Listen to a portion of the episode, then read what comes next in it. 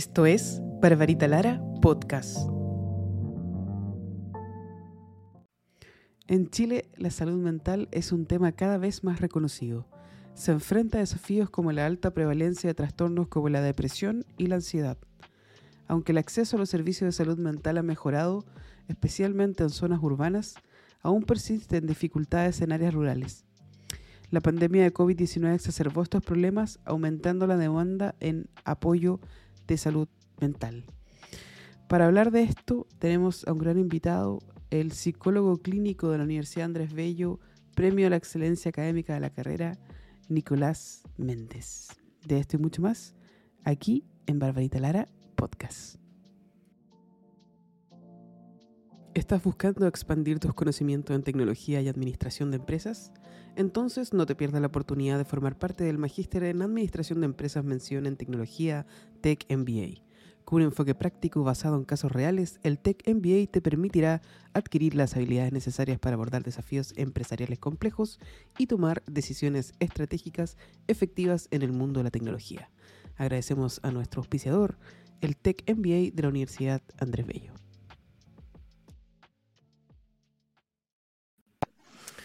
Hola amigos, ¿cómo están? Mi nombre es Barbarita Lara y esta loca vida que me tocó vivir me ha hecho conocer gente bacán en el mundo y quiero presentárselas. Por eso hoy tengo aquí a Nicolás Méndez. Hola Nico, ¿cómo estás?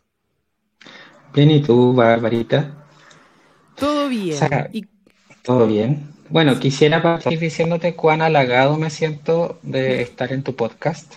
Creo que he disfrutado mucho las sesiones anteriores, las personas que han hablado y en general aportes muy ricos de todos, así es que nuevamente repito, muchas gracias por la invitación. Espero estar a la altura de los demás participantes. De más que sí, pero eh, yo sé que mucha gente podría decir, ¿y quién es Nicolás Méndez? Así que al fin tenemos a Nicolás Méndez aquí con nosotros que nos va a decir quién es, cuéntanos un poquito de ti, de tu vida, de, de dónde saliste, qué así. Cuéntanos un poquito. Súper.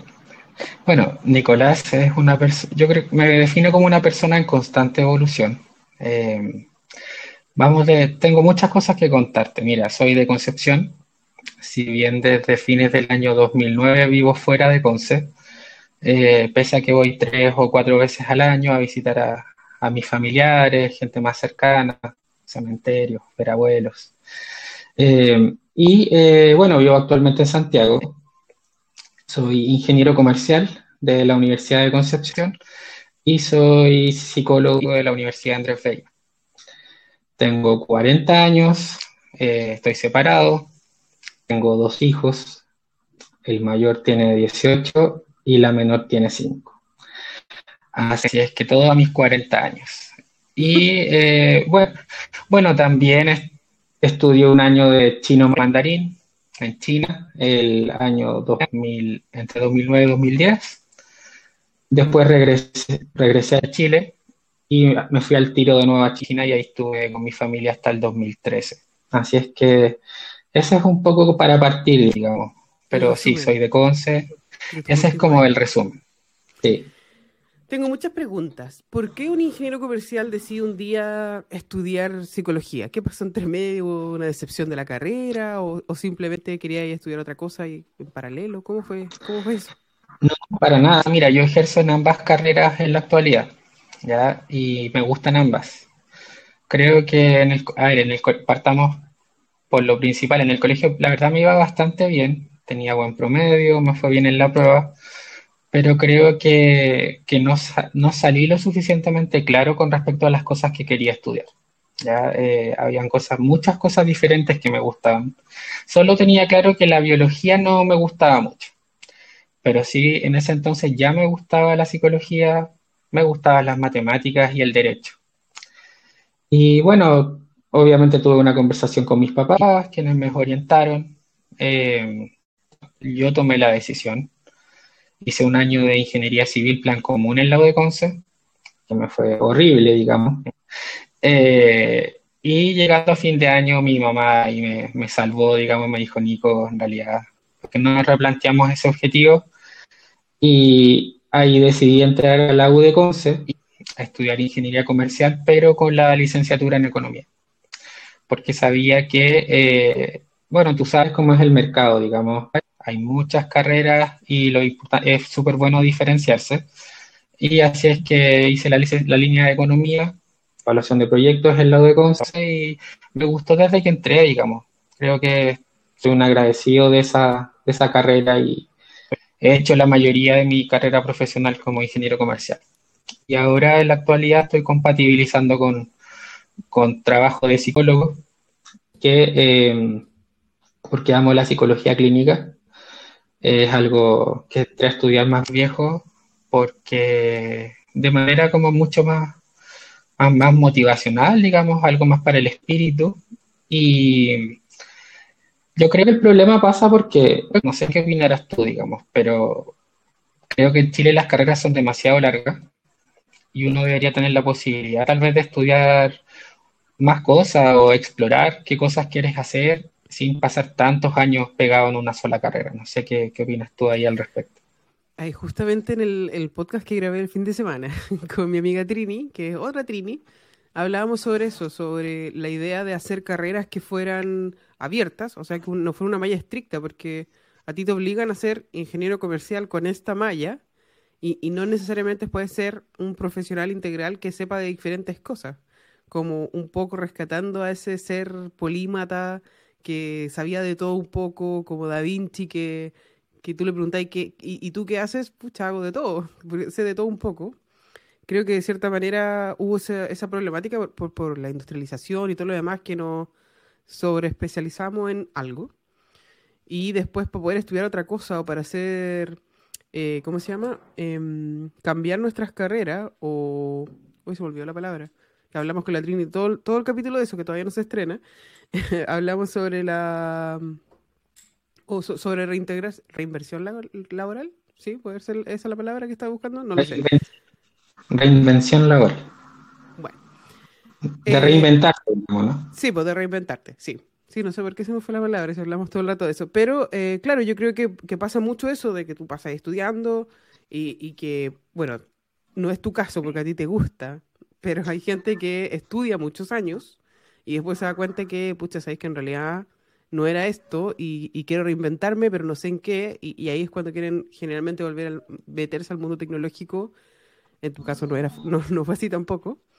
Y, y, de, y, de, eso hablamos en ese capítulo específicamente de cómo reinventarse y, volver a meterse con, con, poder tecnológico, pero yo siento que sí, yo, yo estudié una ingeniería, estudié civil electrónica al comienzo, toda la base de ingeniería civil en la Santa María, que fue horrible, y, eh, y después salí de otra cuestión, ¿cachai? O sea, salí como informática, pero, pero con una base que nunca he ocupado. Y, y yo digo, pucha, si hubiese a mí me hubiese encantado haber aprendido ramos de anatomía. ¿Por qué? Porque me gusta nomás, ¿cachai? Eh, me, hubiese encantado y, que no, y no sé, pues cuando yo ocupaba mis ramos optativos, se me hacían poco. Y ahí es cuando me acercaba a la cultura, ahí me acercaba al liderazgo, quizás me acercaba con un toque más holístico, como, como entender un poco al ser humano, a teoría de sistemas, que era parte de la carrera, pero yo intentaba tomar como los otros ramos que eran más de, del, no sé, análisis cognitivo y, ese tipo de cosas. Pero de, mm, yo veía que el departamento no le ponía, eso era como opcional, así como da lo mismo que lo estudie.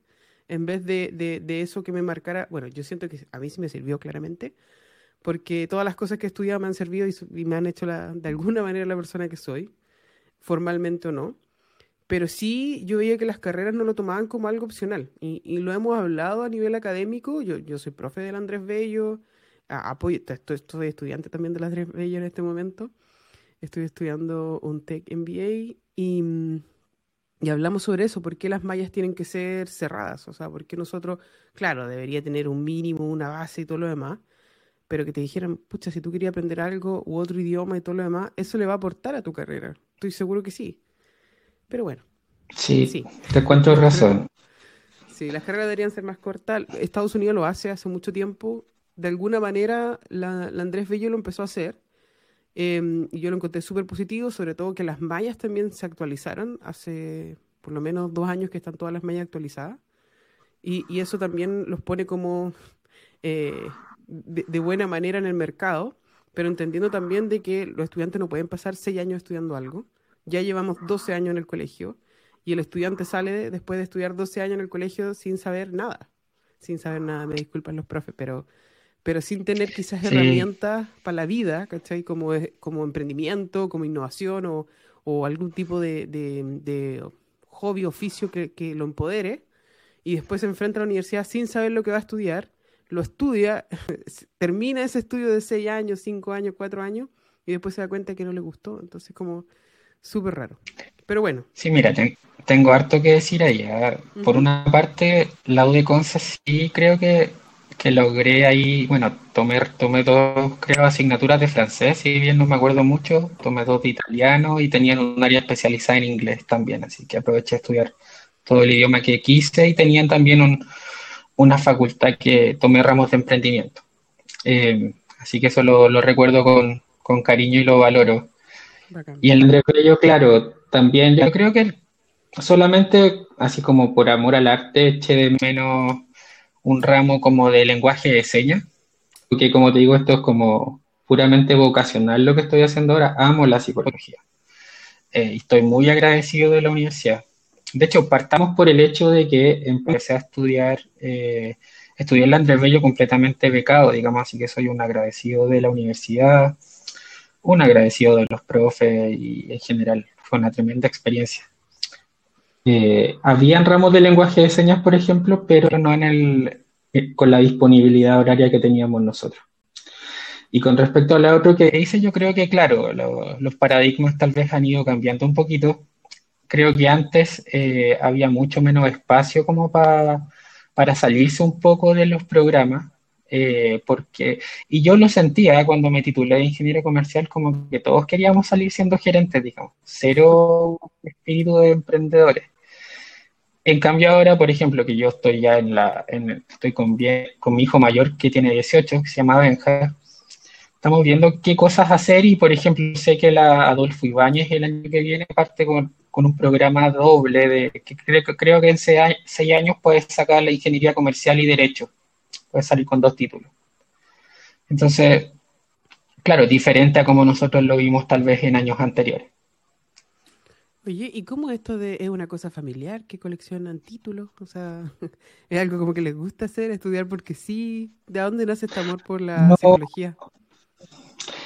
Eh, la psicología, a ver, mira, Sí, lo que pasa es que yo siempre he sido medio curioso y siempre me han gustado mucho los estudios, siempre fui ratón de biblioteca, me gustaba mucho leer y todo, y, fíjate que incluso ahora que tengo 40 me sigue llamando la atención el derecho, por ejemplo, pero obviamente ya no lo voy a hacer.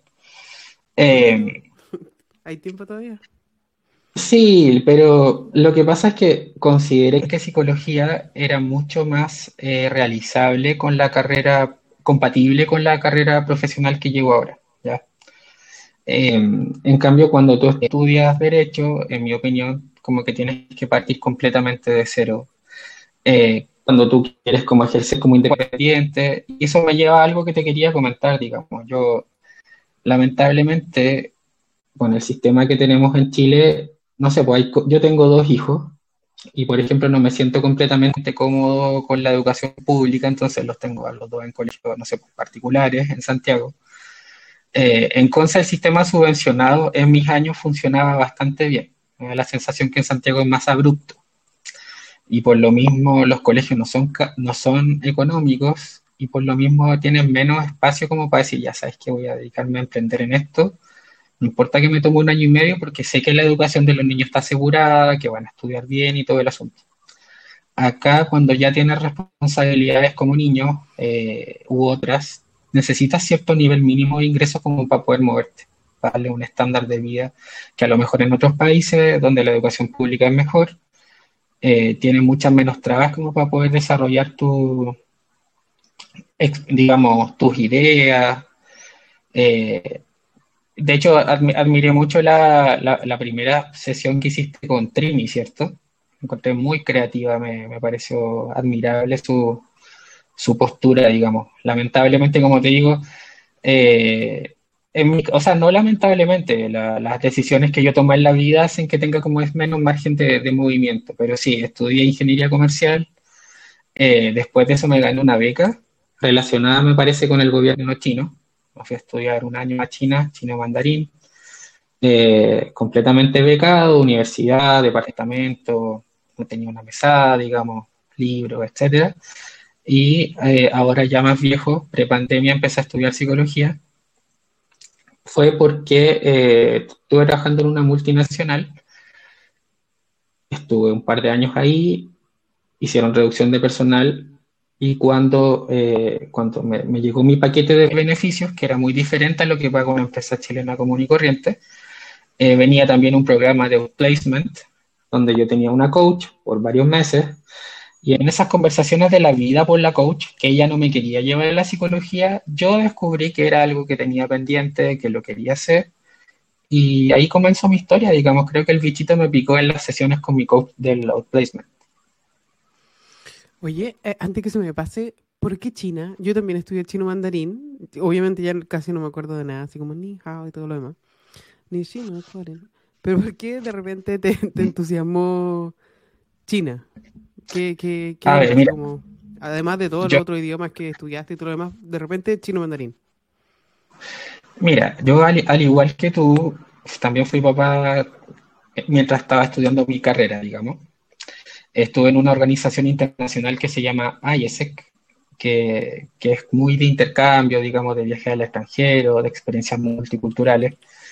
Y cuando terminé la carrera, la terminé muy, o sea, traté de terminarla en los tiempos porque necesitaba evidentemente generar ingresos para mantener a mi hijo que estaba chiquitito.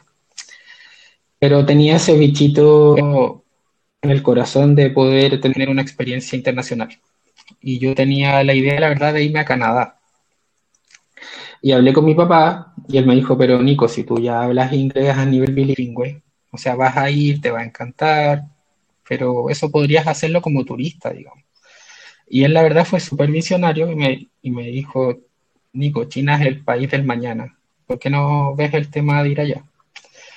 Y yo estaba trabajando en un banco en Conce como ejecutivo de, de empresa y había una página que creo que cambió de nombre, que canalizaba las becas internacionales que se llamaba AGCI, agci.cl. Ahora tiene otro nombre. Era un buscador como Google de las becas, era una página estatal, digamos, del gobierno de Chile, y entonces tú te metías ahí y decías, no sé, me quiero ir a China, por ejemplo, y quiero un curso corto, una beca larga, etc. Y ahí, en ese buscador, que fue maravilloso, eh, llegué a unas becas de, de idioma. Envié mis papeles a la embajada de China y me respondieron a los días que para la beca que yo estaba solicitando había muchos postulantes, pero que había una beca muy relacionada que incluía lo mismo y que si querían ellos podían reenviar todo y bueno, lo hice en el, en el, en el trayecto, digamos, cometí un error que yo creo que fue muy beneficioso para mí, porque cuando tenía que llenar la beca decía, elijan las tres universidades objetivo que tú quieres. Y a mí me da lo mismo, yo quería ir a China. Entonces hubo otra gente que, no sé, pues dijo, quiero irme a la Universidad de Beijing o a la de Shanghai, etcétera y yo no puse nada y me mandaron a una universidad perdida en, un, en, una ciudad que es la capital de la provincia de Hebei, eh, que queda en tren a dos horas desde Beijing, pero éramos, no sé, eran 40.000 alumnos y éramos 11 extranjeros y yo era el único del continente americano. Entonces comprenderás que estuve básicamente un año sin hablar español. Y yo ahí lo que hacía era ofrecer, me juntaba con alguien a tomarme un una bebida, algo, y una conversación era en chino y la otra era en inglés. Entonces, básicamente potencié ambos idiomas y, y fue mucho mejor que otra gente, no sé, que se fue a Beijing, que estaba lleno de extranjeros por todos lados, o en Shanghai igual. Entonces, fue una tremenda experiencia para mí. Como te digo, un año sin hablar el idioma realmente fue, fue tremendo, una tremenda experiencia. Yo creo que. Y después regresé a Chile regresé con mucha, como con pena, no me quería volver. Eh, y me pasó algo que alguno de tus participantes anteriores comentó, como que el choque cultural con Chile me afectó, como que me, tenía de mal humor. Eh, es algo muy típico, ¿eh? que aquí la gente está acostumbrada. no sé, por ejemplo, iba a una farmacia y quería un remedio genérico. Me decían, no, es que no tengo este, pero tengo este otro que vale 40 lucas. Y después de buscar, buscar, ok, y después me decían, ya, pero me da su root y acumula puntos y todo ese tema de, que te meten en el sistema acá, allá hay algo que eso no existe, entonces como que me, me costó reinsertarme. Pero gracias a Dios, apenas regresé me contactó una empresa chilena que tenía su centro de compra allá y me fui dos años más allá, mi hijo mayor hizo su primer y segundo básico en China, así que fue, no, tremenda experiencia, ya fueron muy bonitos años en familia, y cuando fui estudiante también. Fue, fue increíble, yo se lo recomiendo a cualquier persona que tenga una experiencia, que se empape afuera, que conozca otras realidades para poder opinar eh, de manera fundada, que es, digamos, la cultura, así que ¿no? fue maravilloso para mí. Bacán. E, y la cultura china, porque aquí igual nosotros tenemos un pensar bien extraño de otros países, pues como que no, es que en China te, controlan completamente. ¿Están así o, o, tú, tú, viviste tranqui allá, como que podían detectar el talento, apoyarlo? Eh, ¿Fueron serviciales contigo a pesar de ser el único ahí de, de América? ¿Cómo fue esa experiencia? Mira, es que lo que pasa es que hay distintos tipos de controles. ¿ah? Yo ahí he tenido ricas conversaciones con, con varios amigos. Eh, yo me pregunto si Chile es realmente democrático, digamos, de partida, en términos de si tú tienes la libertad de votar por quien quieres o si básicamente quienes tienen el poder administran por ambos lados, digamos, eh, que eso es lo que a mí me da la sensación. Yo creo que en Chile y probablemente en Sudamérica conviene mantener a la, a la población fragmentada, digamos. Entonces, el concepto de democracia en Chile particularmente me parece que está bastante manoseado porque terminan siempre gobernando los mismos. Entonces, eso es por un lado. Por otro lado, hay distintos tipos como de libertades. Yo creo que en China me sentí súper libre, pero en términos de, en términos de caretas. O sea, estamos hablando, no sé. Yo me acuerdo una vez estábamos haciendo una fiesta para, un, para unos diseñadores que se volvieron a Chile y me vas a creer que era invierno allá y fuimos con, con traje así como, como, como blusa hawaiana. En pleno invierno fuimos a hacer una fiesta. ¿Tú crees que alguien nos dijo algo? Entonces, los chinos se reían con uno, no de uno. No me imagino haciendo algo así acá, digamos. Eh, entonces, las otras caritas son, ¿cuál es tu apellido? ¿Dónde estudiaste? ¿Entiendes? Eh, yo me acuerdo muy bien que cuando estaba en la universidad ya, como éramos todos muy conocidos, porque éramos pocos extranjeros, éramos como, tú ibas caminando y te pedían una foto, o sea, ¿quieres tomar una foto? Ya, y sonreía y así para la foto. Y me acuerdo una vez que en una actividad me presentaron y me dijeron, Nico, mira, te presento, él es el mejor del curso, así con mucho respeto, con mucho orgullo, él es el mejor. ¿Te das cuenta? Un cabro de la edad de ellos, pero con, así con una reverencia. En cambio acá en Chile está como el chaqueteo, como que no, siempre hay algo que, criticar, digamos. Entonces, eh, y para cerrar el asunto, también reflexionar con los mismos chinos allá. China es una cultura, una cultura milenaria.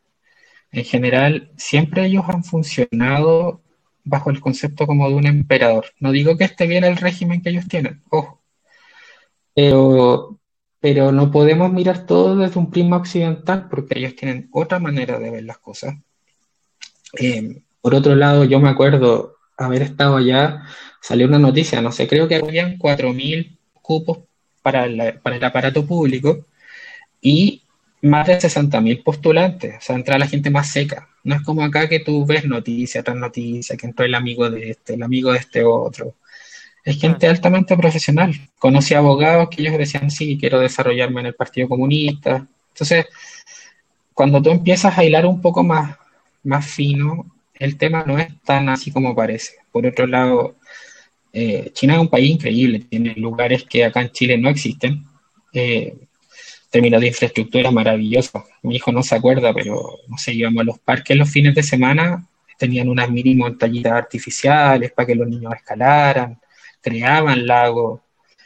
Eh, el tema es que yo siempre uso este ejemplo, ¿ah? con, con, todo el respeto del mundo. Yo digo, si alguien, si un, si la prensa extranjera viniera a Chile y fuera alguna de las comunas más, eh, digamos, con menos recursos, menos acomodadas de Chile, digamos que fueran, no sé, altos pisos, y te dijeran, esto es Chile, ¿qué dirías tú? Yo, creo que diría sí, es Chile, pero es parte de Chile. Y eso pasa cuando van a China.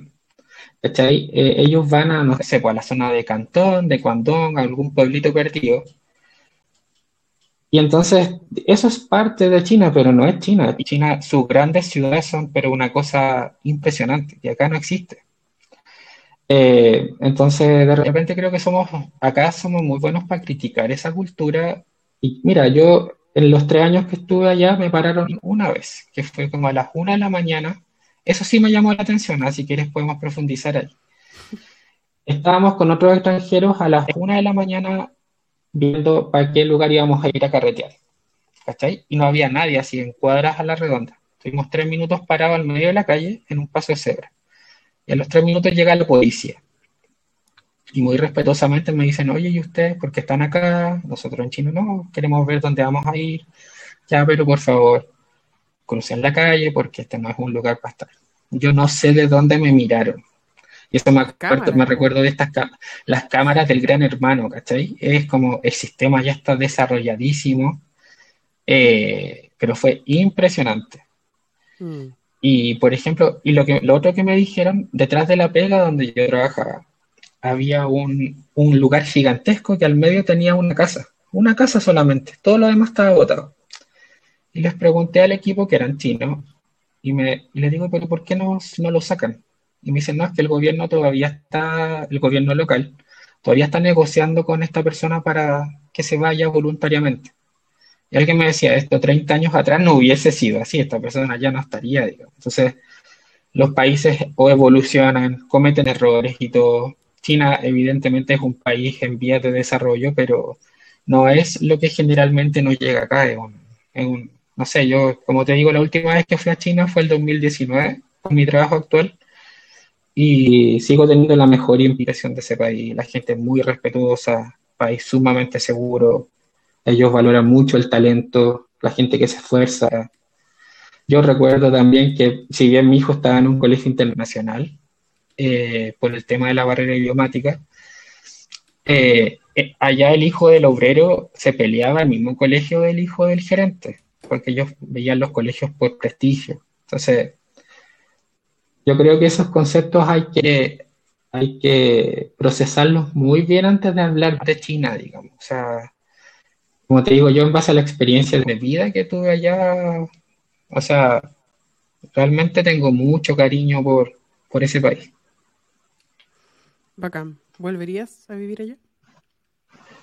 En la actualidad no, porque, pero exclusivamente por un tema logístico. Estoy separado, tengo dos hijos, no hay nada que ame más que a mis hijos. No podría tolerar estar allá, pues son, es mucho desgaste, digamos, o sea, son dos, 12 horas de diferencia si bien es un país que me encanta, o sea, si hubiese siguiera casado, evidentemente, claro, le daría la oportunidad a mi hija más chica de conocer China, porque cuando estuvimos allá igual visitamos N países en Asia, conocimos otras culturas, pero en base a mi situación actual, no, mi vida está acá con los, en la cercanía de mis niños, tengo que apoyar al grande con su entrada a la U, a la chica con su formación, así que no, no, no lo haría esta vez.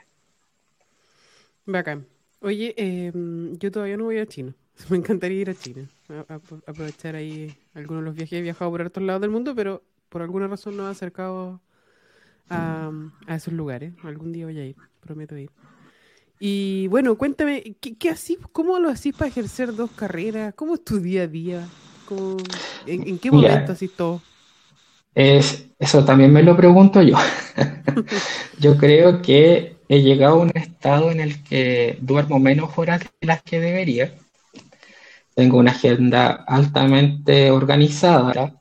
Eh, tengo ciertos métodos, por ejemplo, o sea, yo tengo mañas, me carga tener correos no leídos. Entonces, cuando sé que tengo cosas pendientes que hago, me mando un correo a mí mismo. Entonces, sé que tengo que irlo resolviendo. Eh, con la mamá de mis niños tenemos un acuerdo legal, entonces hay orden para todos. O sea, yo estoy con la, menor, estoy una semana completa, luego está la mamá, y mi hijo mayor está la mitad del tiempo, pero todas las semanas está el mismo periodo, entonces así yo tengo tiempo para hacer almuerzos, por ejemplo, para lavar la ropa, etcétera, y la otra semana estoy en la oficina sacando mi pega, que trabajo en una empresa de seguros de crédito, en la parte de análisis de riesgo Y adicionalmente, bueno, viendo mi agenda veo mis espacios disponibles y ahí hago atención a pacientes clínicos. Eh, así que sí, yo es que me gusta vivir la vida como creo que, que, la vida tiene espacio como para disfrutarla así de manera intensa. Me gusta hacer cosas. Creo que creo que en palabras simples es así como me gusta vivirla, digamos. Eh, que que a mí me han preguntado hartas veces así como, ¿y cómo lo hacéis? ¿Cómo hacéis tantas cosas? Como, como si, no sé, no, sé en qué momento nos pusieron una regla de que uno podía hacer solamente una cosa y enfocarse en una pega y, tener tantos hijos y vivir esta vida y, comprar este auto y una casa como si hubiese un solo camino. Em, yo me puse muy feliz cuando salió un estudio y decía que no toda la gente necesita dormir ocho horas, porque yo no lo hago. Eh, de hecho, me, canso mucho cuando duermo mucho tiempo. Eso, es algo que a mí me afecta, así como que no, estoy acostumbrada a dormir tanto y, no me beneficia. Yo prefiero dormir poco, pero mi sueño es muy bueno. O sea, es muy reparador, yo me duermo, me desconecto, pum, listo, no, no me cuesta quedarme dormida. Eh, no así otras personas que dicen que sí, pueden dormir 12 horas, pero en realidad no descansan nada. Entonces, eh, yo siento que hay de todo, o sea, uno puede hacer cualquier cosa, aprovechar las horas. Obviamente igual me imagino que tiene que haber un equilibrio, porque si no, eh, nos volvemos locos, ¿no? ¿no? sé si nos volvemos locos, pero justamente em, quería hablar de eso, de, salud mental, porque, porque es un país que le ha costado hablar del tema y ahora por lo menos escuchamos salud mental. No sé si, no, si nos estamos haciendo cargo del tema, pero por lo menos hablamos de salud mental, algo hablamos de salud. Y yo creo que eh, me gustaría mucho aprovecharte y, ver también herramientas porque tú eres una persona que se supo organizar y de repente tú te metías a TikTok y hay como un lado de TikTok que es como el fan de la organización, así como despierte temprano, disciplina, deporte, no sé qué, bla, bla, bla. Y el otro que está viendo memes, ¿cachai? Y, y, hay una combinación y también está esta quizás este, este deseo loco por controlarlo todo, o sea, hay gente que se volvió que adicta al gimnasio, por ejemplo, en, la pandemia sobre todo, porque llevaba mucho tiempo solo y todo lo demás, y empezó a generar disciplina, lo que no es malo, pero se alejó de todo el mundo y no lo hizo feliz, ¿cachai? Hay gente que logró un equilibrio, hay gente que, se puso muy depresiva o, que dejó de lado muchas cosas que, que hacía usualmente porque la pandemia igual nos obligó a separarnos, hacer introspección, hacer un montón de cosas. Hay gente que se estaba volviendo loca, yo estaba ahí en, ese tipo de gente, pero eh, yo empecé a hacer muchas cosas para que mi cerebro estuviera ocupado. Empecé a hacer radio, empecé a hacer un montón de cosas.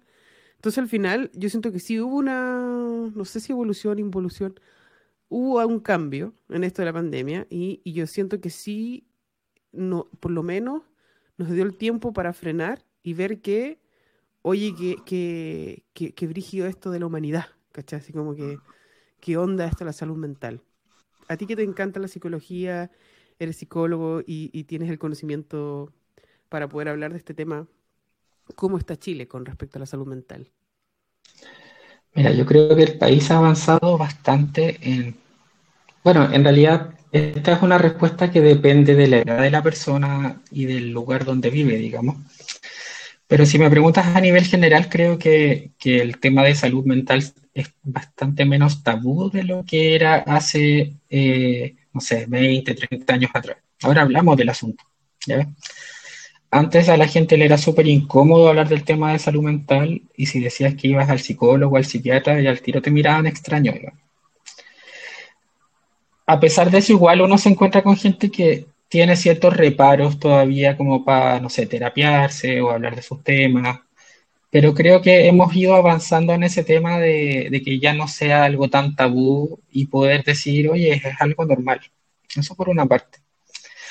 Lo otro que tú tocas es muy cierto. Yo creo que la pandemia fue horrible, digamos, para muchas personas y fue un tremendo desafío para, no solo para los chilenos, sino que para la población en general poder lidiar con, el encierro, digamos, con la falta de posibilidades de socializar. Ahí, bueno, yo tuve varios pacientes, sobre todo adolescentes, que, les fue muy complejo porque la tecnología, claro, uno tiene la, posibilidad, digamos, de, jugar, estar metido en Internet, pero de repente cuando pasas tanto tiempo en eso y pierdes, la, pierdes el tacto por la interacción real, igual se generan temas. ¿ya? Eh, lo otro que tú mencionas tiene que ver con, yo creo que tiene que ver con la necesidad probablemente humana de catalogarse dentro de alguna categoría per se, digamos, como la categoría de los que van al gimnasio, la categoría de los que les gusta el orden, la categoría de los que les gusta esto y lo otro, y así a nivel general como un par de cosas que comentamos el otro día. Eh, yo, yo creo que, a ver, y, volviendo a lo primero que dijiste, ¿cómo lo hacemos? Yo creo que, a ver, hay que, hay que tener ojo con estar demasiado obsesionado con ciertas cosas porque te pueden terminar consumiendo, digamos. El otro día hablaba con alguien y le decía, ok, tú controlas todo, pero te das cuenta que eso igual te controla a ti, porque te deja poco margen de movimiento. Eh, lo que yo creo que hay que aprender en esta vida es a ser amable con uno, darse cuenta que no somos máquinas, si bien pareciera ser que vamos allá a una fusión en el futuro, digamos. Eh, y darte tiempo que si un día quieres ir a, no sé, al gimnasio, hazlo. Si quieres ir a caminar, hazlo. Si quieres ir a tomarte un café, un jugo con amigos, hazlo. Pero no tienes, no tenemos la necesidad imperante de caer en esto en estos programas que no se detienen, digamos, y que te terminan consumiendo, porque ahí tú vuelves a la pregunta original si estás disfrutando lo que estás haciendo o no. A mí me, esto que mencionas me recuerda mucho con una disciplina que he estado estudiando post título, que tiene que ver con el mindfulness, eh, que es algo súper saludable porque te obliga a conectarte a tiempo presente. Eh, hizo unos, he hecho unos cursos acá en Santiago muy interesantes y básicamente son, como, son ejemplos, por ejemplo, no sé, pues cuando uno está comiendo generalmente uno está mirando el celular. Y cuando tú haces esos ejercicios de mindfulness es como, no, pues deja el celular allá, si el celular te nota aparte, te lleva a otro lado, enfócate en tu comida. De hecho, los ejercicios son, disfrútala, ¿a qué sabe? Piensa en quién la preparó, por ejemplo. O de repente si estás muy angustiado, vas por la calle, enfócate en tiempo presente. ¿Qué está pasando ahora? Pasaron unos autos, pasó gente al lado tuyo, tal persona te sonrió. Pareciera ser que estamos rodeados de tanta información, de tantas actividades, que no estamos viviendo ni en el pasado, ni en el presente, ni en el futuro. Estamos viviendo como en muchos lugares al mismo tiempo, pero la pregunta es si estamos viviendo plenamente en lo que estamos haciendo, digamos. Porque si estás con tu familia comiendo, pero estás mirando el celular, porque estás chateando con alguien que tampoco está pescando a su familia, la pregunta es, ¿qué de las cosas que tú haces las disfrutas plenamente, digamos? Eh, y eso yo creo que tiene que ver con, con, que que nosotros como sociedad, no solamente la sociedad chilena, cada vez van aumentando las exigencias. Entonces ya no basta con una vida simple, digamos, en la que tú vivas en paz. Tienes que estar haciendo 500.000 cosas y mantenerte sobreestimulado como para considerarte medianamente exitoso.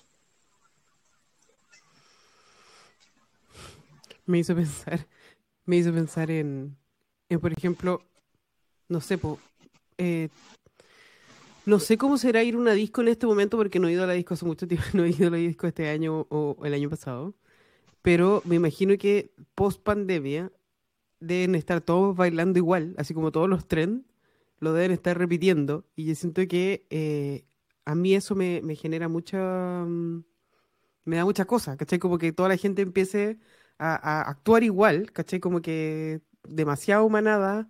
Ay, apagué la luz. Demasiado falta de, de ser humano, o sea, como que yo, yo entiendo, puedo lograr entender porque la gente lo hace, que es entretenido, seguir el tren, no sé qué, bla, bla, bla, pero ¿qué, te parece a ti todo este, este movimiento de las redes sociales? y, la falta quizás de, individualidad, no sé si, si es eso específicamente o, es un, algo, que le está pasando porque, no sé, a lo mejor tu hijo no está ni ahí con los trends, pero cuando veías a tu hijo, o, o quizás en un futuro vaya a ver a tu hijo, a lo mejor tu hija ya lo hace, no lo sé, muy chiquitito todavía, pero la veía así como repetir al frente de la pantalla y que se, y, y se está transformando como un robot al final porque está repitiendo algo hasta que le salga ¿Está bien? Este, ¿Eso, no ha hecho daño como sociedad o, no ha generado de alguna manera ser comunidad o es una mezcla rara? ¿Cómo lo veis?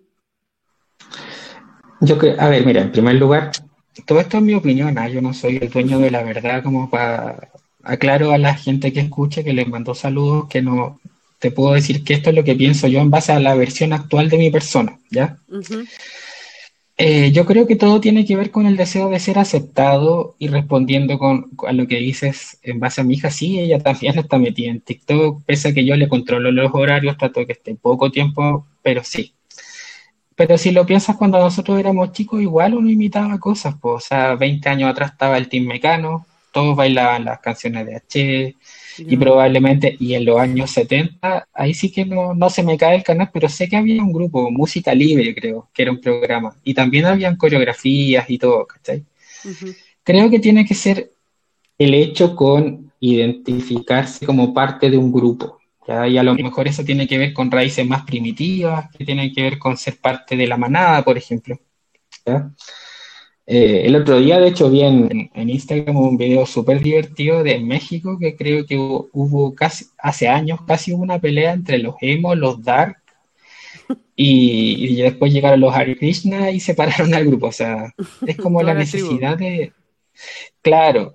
Ahora, con respecto a las redes sociales, que es algo que yo hablaba con una paciente el otro día, hay que tener ojo. A mí, más que, mira, más que preocuparme el hecho de imitar modas, me preocupan dos cosas. Primero, imitar modas que sean perjudiciales, por ejemplo, algunas que puedan atentar contra la seguridad de niños y adolescentes que no saben a lo que se están enfrentando. Han habido muertes por con respecto a eso. Y sobre todo me preocupa más la falsa sensación de belleza que existe en las redes sociales. el otro día, de hecho, en una sesión con una paciente le mandé un video para que reflexionara en todo lo que se demora a alguien en tomarse una foto que considera linda subir a las redes. Y ese se transforma en el estándar que siguen los otros y termina generando ansiedad, más ansiedad y sensación de infelicidad con tu propio cuerpo, con, con, lo linda o lindo que tú eres. Entonces, es como termina uno obsesionándose tanto por compararse con ideales de belleza que son ficticios, que, creo que aumenta la infelicidad y sobre todo en gente que está en periodo de formación de su psiqui, de desarrollo de su, eh, digamos, de su, de su autonomía, de su autoestima. Entonces a mí me parece riesgoso ese asunto. Yo creo que, por ejemplo, nosotros como papás tenemos que hablar con nuestros hijos del asunto, de los riesgos inherentes a las redes sociales, que se den cuenta que esos ideales de belleza no son, no son ni ciertos ni alcanzables, que todos tenemos nuestras particularidades y tenemos que aprender a querernos en base a nuestras potencialidades, digamos. Entonces, creo que es una reflexión súper profunda lo de las redes sociales, pero hay que tener ojo, ojo con lo que está viendo tus hijos, los adolescentes, tus seres queridos, porque, porque hay mucho riesgo, digamos. Mm. Sí, en la mañana lo estábamos hablando con mis amigas que veíamos como se, repetían patrones, pero hay una amiga que anda viajando por el mundo en este momento. Eh, le mando un saludo a la hija.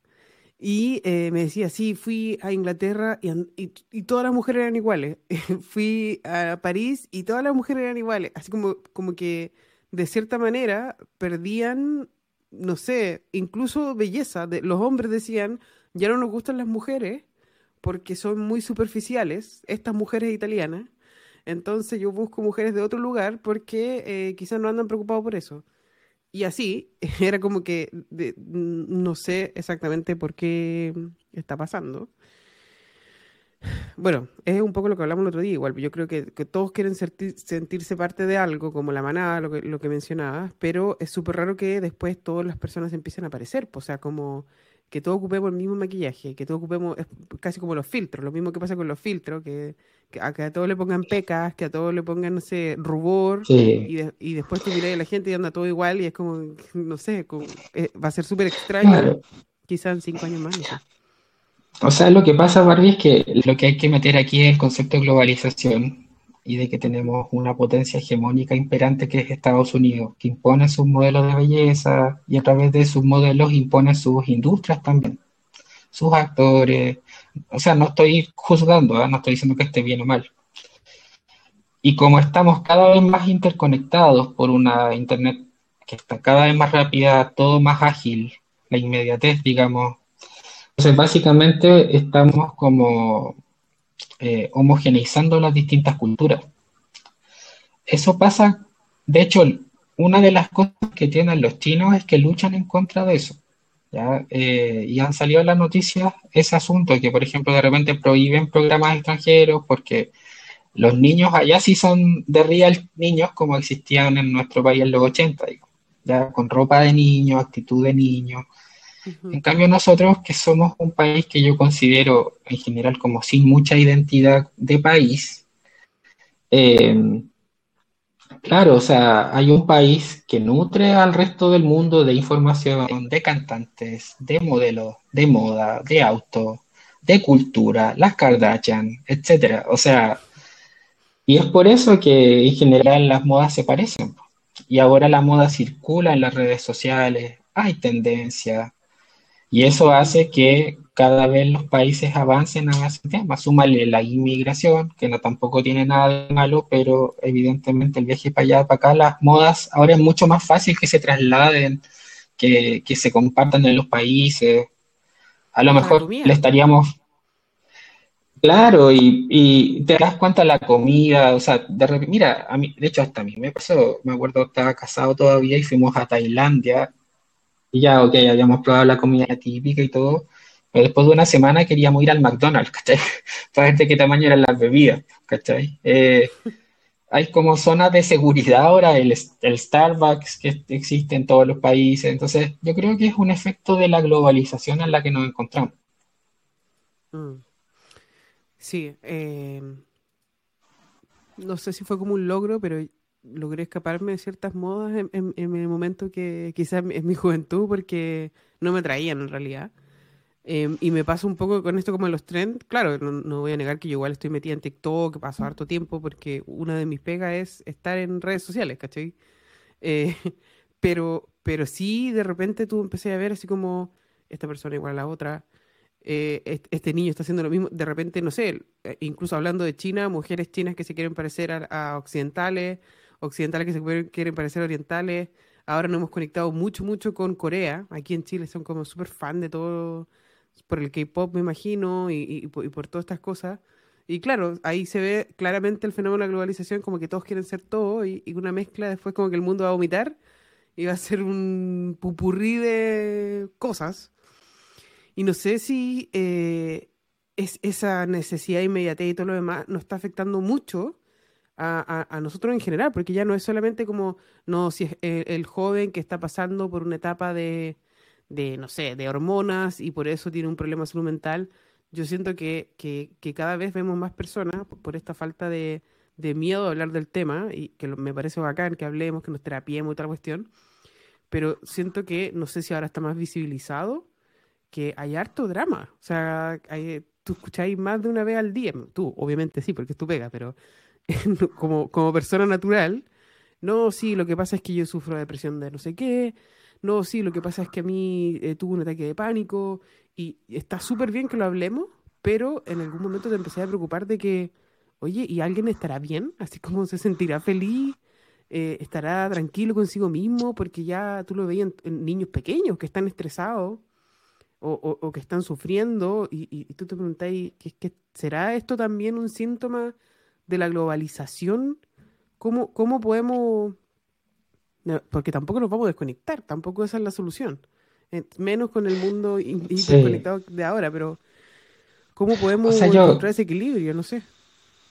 Mira, yo no sé si decir que es efecto de la globalización, pero sí creo que tiene que ver con el ritmo de vida actual. Eh, y se me vienen a la, en base a lo que tú dices, se me vienen a la cabeza algunos papers que leí de los papás del día de hoy, del día a día, entre lo que, no sé si te incluyo, digamos, como mamá me incluyo, que somos papás que estamos bajo una constante exigencia, que no es solamente cumplir, ser exitosos en lo profesional, tratar de y ser exitoso como papá y tener algo de tiempo para tener un poco de vida libre, digamos. O sea, estamos bajo un nivel de estrés y depresión. Todos estamos bajo el peso de las expectativas eh, yo creo que eso es lo que hace que la vida sea peligrosa, digamos. O sea, el ritmo de vida que hemos, hacia el que hemos ido avanzando, a lo mejor hace no sé, 30 años atrás la vida era más simple, no sé. no sé si te imaginas ahora con ocho hijos como nuestros abuelos, que tenían los hijos nomás y por de alguna manera tenían casa y mandaban a los niños al colegio y salieron profesionales universitarios, ¿cachai? Ahora todo es más complejo y, hablaba con una buena amiga el otro día de reflexión. Nicolás, espérate un segundo porque te perdimos. Voy a hacer una pausa. Una tasa de envejecimiento fruto como resultado de que se están teniendo menos hijos de lo que se debería para renovar la población, digamos. Y es porque por alguna razón se ha complejizado mucho el tema de ser padre, de ser persona exitosa en la vida. Y se busca, no sé, que por la mujer, por ejemplo, que sea una mamá exitosa, una profesional exitosa, una esposa exitosa y todo dentro del mismo paquete y en un mismo día. Entonces veo como difícil que no terminemos reventados, digamos. Entonces creo que nuestro esfuerzo por hacerlo mejor eh, terminamos con ese desgaste. Yo cuando era chico, creo que como en quinto básico implementaron acá la, la reforma educacional, la jornada completa. El objetivo, yo me acuerdo, lo tengo fresquito, era que en la tarde los niños hicieran educación física, cosas artísticas, sin tareas para la casa.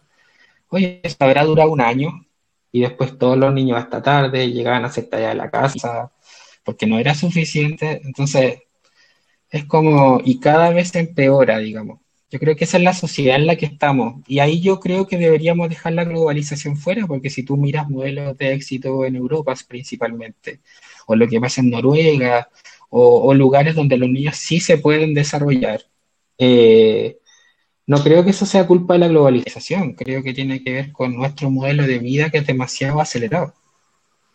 Mm pero un modelo de vida también que, no es solamente de Chile, porque es una realidad que, ocurre en todos lados, acelerado, y yo, así como, si ahora estamos estresados, imagínate, no sé, esto proyectado al 2030, con dos grados más de calor, con falta de oxígeno, con desastres naturales más seguidos, eh, no se ve tan bonito. Bueno, la idea no es que este podcast sea depresivo, pero eh, hay que hablar las cosas como son.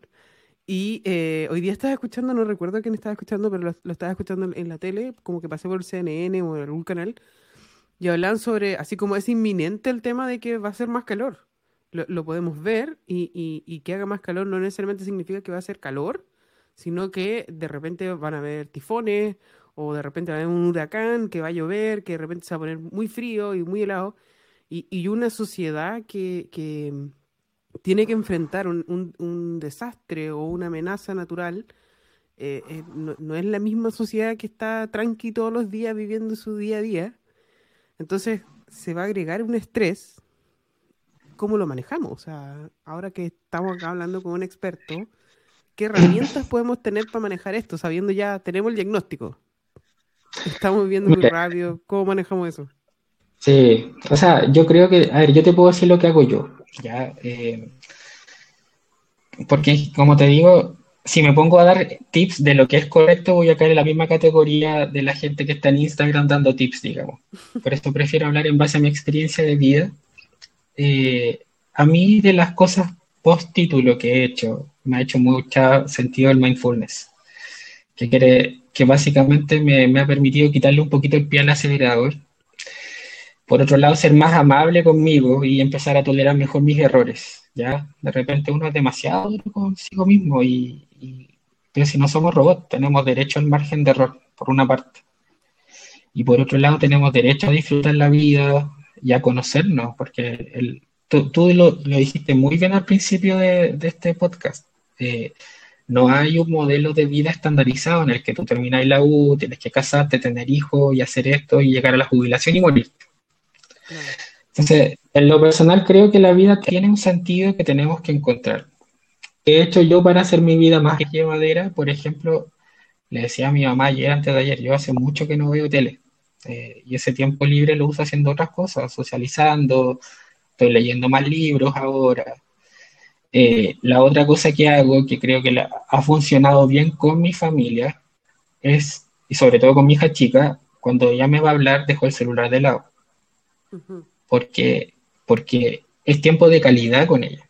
Si yo estoy mirando el celular mientras ella me está hablando, yo no la estoy pescando, no estoy con ella. Estoy dando una señal de que sus preguntas no me son valiosas. Entonces yo dejo el celular y he acostumbrado a pasar momentos sin celular, que es algo muy adictivo, digamos. A mí me encanta, pero trato de, dejar tiempo sin internet, celular aparte, y cuando mi hijo me quiere conversar, dedicarle toda mi atención porque ellos lo valoran, lo valoran tanto. El otro día leía el, consejo de un, experto y decía, cuando un niño te muestra un dibujo, por ejemplo, no le digas que está bonito, o sea, oye, veo qué cosa estás haciendo, o sea, Veo que dibujaste una niña, noto que está sonriendo. Cuéntame, ¿por qué le pintaste el vestido verde? ¿Te das cuenta? Esa es interacción real. Entonces, yo creo que mi, la fórmula que me está haciendo la vida como más llevadera es tratar de ir eliminando distractores. Yo con mis pacientes ah, uso un concepto que tengo que admitir que no lo saqué de la teoría. En alguna parte lo debo haber leído, uno lee tanto, tú sabes que es la, mochila emocional. La mochila emocional es una mochila abstracta que tú llevas en tu espalda y en la que tú cargas cosas que te estresan, te hacen feliz, te mantienen ocupada, preocupada, etc. Y yo creo que la clave, que yo he hablado con mis pacientes y les ha ido bien, es tratar de eliminar aquellas cosas que no te hacen bien, digamos, que te mantienen con tu cabeza en distintos lugares al mismo tiempo y hay muchas de ellas que no te van a cambiar la vida, digamos hay cosas que si tú dejas de lado no pasa nada. El problema, en mi opinión, es que en Chile es, difícil levantar la cabeza y salir del sistema, digamos. Yo creo que estamos en un país donde la gente como que, como que termina la U, empieza a trabajar y empieza a ver cómo pasan los años. Y de hecho a mí me penó eso. Por ejemplo, cuando me fui a China, yo tuve varios cargos en empresas buenas y cuando regresé a Chile siempre me costó reinsertarme porque resulta que había alguien que yo respeto ese tema, que no sé, salió del cole, hizo toda su pega estable siempre en la misma empresa, nunca se cambió. Y no sé, pues a los 40 lleva 15 años haciendo lo mismo en la misma empresa y ya estaban arriba, digamos. Entonces, no veían con buenos ojos a alguien que hubiese vivido afuera. ¿Te das cuenta? Preferían esa carrera tradicional. Entonces, no lo estoy criticando, pero me parece que eso pasa, digamos. Eh, Oye, Nico, Sí, disculpa, pero se me, quedé dando vuelta una cosa porque una de las cosas que, yo siento, pero no sé si es porque nosotros más o menos tenemos la misma edad y quizás estamos viviendo algo parecido, eh, que nosotros igual somos como generaciones de cambio. Como que a nosotros no, bueno, pero todas las generaciones son como generaciones de cambio, así que puedo estar diciendo una estupidez. Pero una generación de cambio, por lo menos en hitos importantes a nivel tecnológico. Voy a dejarlo así. Nosotros pasamos de lo análogo a lo digital. Nosotros pasamos de, hemos pasado de, de, no tener G a tener 2G, 3G, 4G, 5G, a tener niños que están desde que nacieron conectados. Ahora tenemos niños que son nativos digitales, literalmente. Eh, y nuestros papás, y, y, y, nos toca vivir con nuestros papás aún, porque igual los papás ahora duran más, pues los, que tenemos el beneficio de tener a los papás al lado de uno. Entonces, también tenemos que lidiar con eh, esos papás que te dicen así como, ah, pero cuando en mis tiempos, ¿cachai? Yo, no sé, con un palito me divertía y era feliz, ¿cachai? O no tenía nada y era feliz. Y, constantemente estamos como peleando con la generación anterior, con Internet, con lo que quieren de mí, con, con lo que buscan de la sociedad, ¿cachai? Y es como esta bombardeo de información, porque tú puedes decir, dejamos el celular de lado, pero el smartwatch te está ping, ping, ¿cachai? Sonando igual, o te está vibrando igual. Y por el otro lado, la noticia y, y el no sé qué, y, así, como que miles de cosas. La generación anterior, la generación de ahora, los amigos, esta manada que te busca, los tren, de nuevo no me aprendí este baile, otro baile más que no me sé. ¿Cachai? Es tanta carga, tanta carga. Entonces, ¿Habrá algún momento? Porque también estamos viviendo, no sé si, no, no, puedo acordar ahora cómo se llama ese libro, pero hay un libro que habla que nosotros vivimos en, en ciclos y que ahora estamos viviendo el cuarto ciclo de la vida, que ya vivimos todo esto, así como que en algún momento hubo una guerra mundial, en algún momento hubo una pandemia, después va a haber un, un periodo muy malo, que, de mucha inflación, después va a haber un periodo de bonanza, que eso se repite, que son periodos que, que han sido así iguales y que más o menos duran tantos años Después le voy a dejar el link por ahí para, que lo vean. Hay, un videito que lo explica. Entonces, como que deberíamos sentirnos tranquilos porque después viene un periodo de bonanza. Deberíamos. Eh, ¿Cómo? Porque, claro, tú no estás dando consejo de lo que haces tú. Pero hay mucha gente que, que incluso ha logrado identificar. Porque una de las cosas que yo quiero decir de las redes sociales que ha ayudado mucho también a que la gente hable de la terapia de hable de la salud mental, a pesar de que puede no ser beneficioso al 100%, pero hay gente que ha descubierto incluso síntomas o, hasta diagnósticos, así como, ah, creo que yo tengo TEA, que yo soy TEA, o, creo que tengo, no sé, déficit atencional, o creo que tengo otra cosa que dijo un gringo que le pasaba y él lo mismo que yo, por lo menos lo ha hecho cuestionarse. Está bien eso, porque igual ha habido como, ahora todos tenemos algo, ¿cachai? Ahora, pero ojo que... Pero ojo que, mira, tú dijiste dos cosas que en mi opinión parecen diferentes, pero igual es como lo mismo, ¿no? No sé qué opinas tú. Ahí me puse, me puse más psicólogo ya como si estuviera en terapia. ¿Te das cuenta que cuando tú hablas de un libro que tiene las etapas que están contadas, entonces tú más o menos sabes lo que pasaste y sabes lo que se va a venir? Es porque básicamente tienes como el deseo de controlar lo que sigue para controlar esa ansiedad, digamos, de lo desconocido. Es lo mismo que pasa con el ejemplo que diste tú.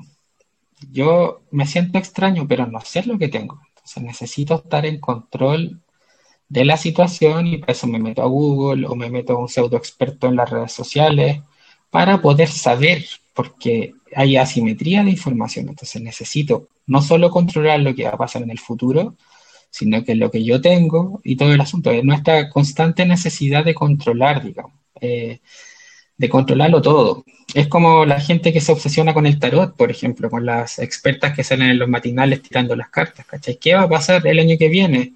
Podría ir yo y decir, mira, van a haber temblores en Chile. ¿Te das cuenta? Es como... Y, la gente después va a decir, en realidad Nico es místico, hubo temblores en Chile por esa, esa necesidad que tenemos nosotros de controlarlo todo, digamos, de, de saber quiénes somos, de saber qué tenemos, de saber cuándo lo tenemos, de saber qué va a pasar. Hay gente que no sé, que si tú te metes a YouTube viendo los videos del apocalipsis o, o, o el ejercicio y van cambiando mes a mes, empiezan las profecías para octubre de 2023 Ahora sí. y noviembre sí. y diciembre, ¿me cachai? Y 2024. Y es la necesidad como de estar en control de, lo que pasa, digamos. Eh, es cuando, es cuando tú te dejas bombardear por toda la información. Por eso te digo, ahí es cuando es como que la máquina te, te llevó, digamos, porque tú no estás como en la situación. Entonces, por eso te digo, volviendo al tema, lo que estoy tratando de hacer yo es de salirme un poquito del tema, de no bombardearme tanto por información. De hecho, veo muy poca tele ahora.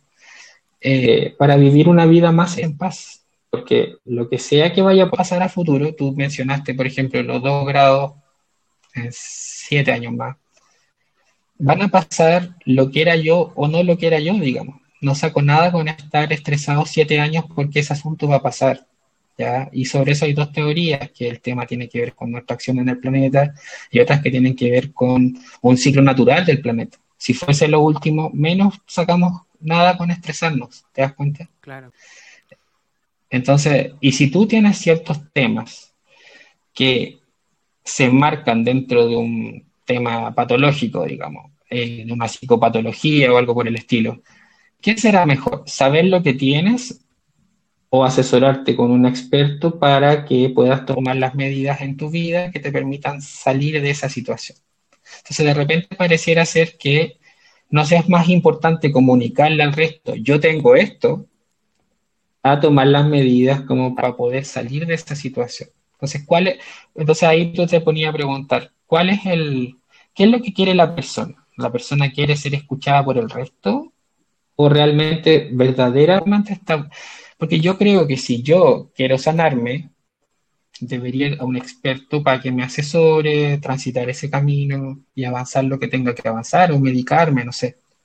Pero si yo lo que yo quiero es buscar, buscar, buscar y después contarle al resto lo que encontré, no sé si tenga que ver con mi necesidad de sanarme o si no de incluirme en un grupo de los, no sé, de la gente que está deprimida o muy estresada o colapsada. De hecho, fíjate que a mí me llama mucho la atención, he visto personas que, bueno, me pido disculpas si tú lo haces, yo no lo hago, pero me llama la atención. He visto gente que está haciendo la fila en el counter del aeropuerto y que están con el computador prendido, tecleando en la fila, ¿cachai? O sea, no tienen dónde apoyarse, nada, están con el computador abierto tratando. Yo digo, ¿y cuál es la necesidad de mostrarle al resto que tú estás ocupado, digamos? O sea. Yo ni siquiera hago la fila. No, no encuentro ningún sentido hacer una fila. ¿Te das cuenta? A llegar al avión al mismo tiempo.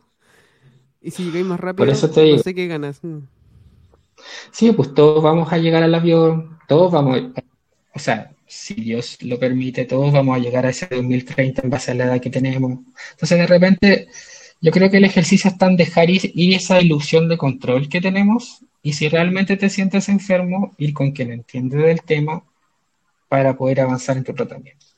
¿Ya? Mm. Eh, porque de repente hay gente que, mira, tengo hay, gente que, se informa tanto todo el día que termina podrido de política, de conspiraciones. Ahora que salió este tema de los aliens, por ejemplo, los, estadounidenses con su desclasificación, inteligencia artificial, lo que sea. O sea, hay adicción suficiente para el material que tú quieras en Internet para quedarte pegado.